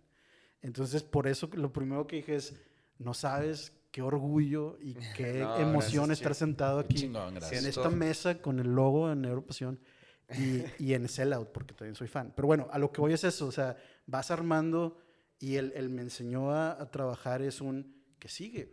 O sea, ¿y a dónde voy y qué tengo que hacer para llegar a eso? Qué chingón. Entonces está, está bien, bien, bien padre ese rollo. Y hay mil cosas que platicar, pero bueno, eso es No, lo que... Yo creo que sí hay que- Marcelo hay a ver que- cuatro hay que- episodios. Sí, sí, sí. Los tengo mapeados. Pero, Pero, pero la neta, güey, qué pinche honor tenerte aquí, güey. No, La Qué neta, chido, veo qué a Ricky y a Arthur contentos, güey, con un chingo de cosas que hablar. No hay nada, no hay mejor sentimiento en el podcast que quedarnos con un chingo de cosas que decir. Sí, Claro. no hay güey. nada peor que desde que ya no hay nada, cártale.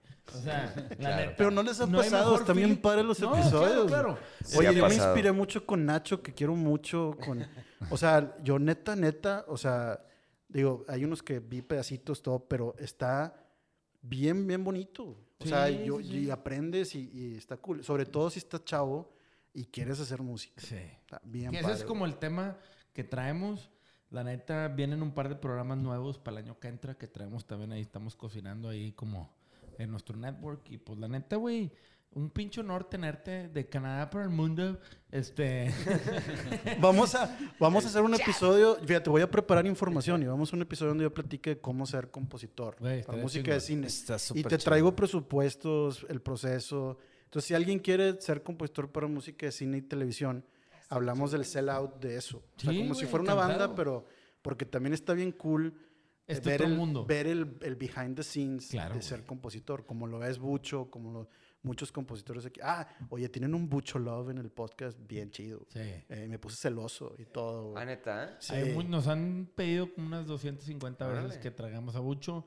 Sí. Este, está en mi lista de Sí, pendientes. Pero, pero, pero, sí, sí en las entrevistas eh, y le dije a Bucho, oye, chécate el de división, hay un, hay un hashtag, pónganlo aquí, el que vaya a editar este video, pongan aquí abajo en mi video un Bucho- hashtag Bucho Love.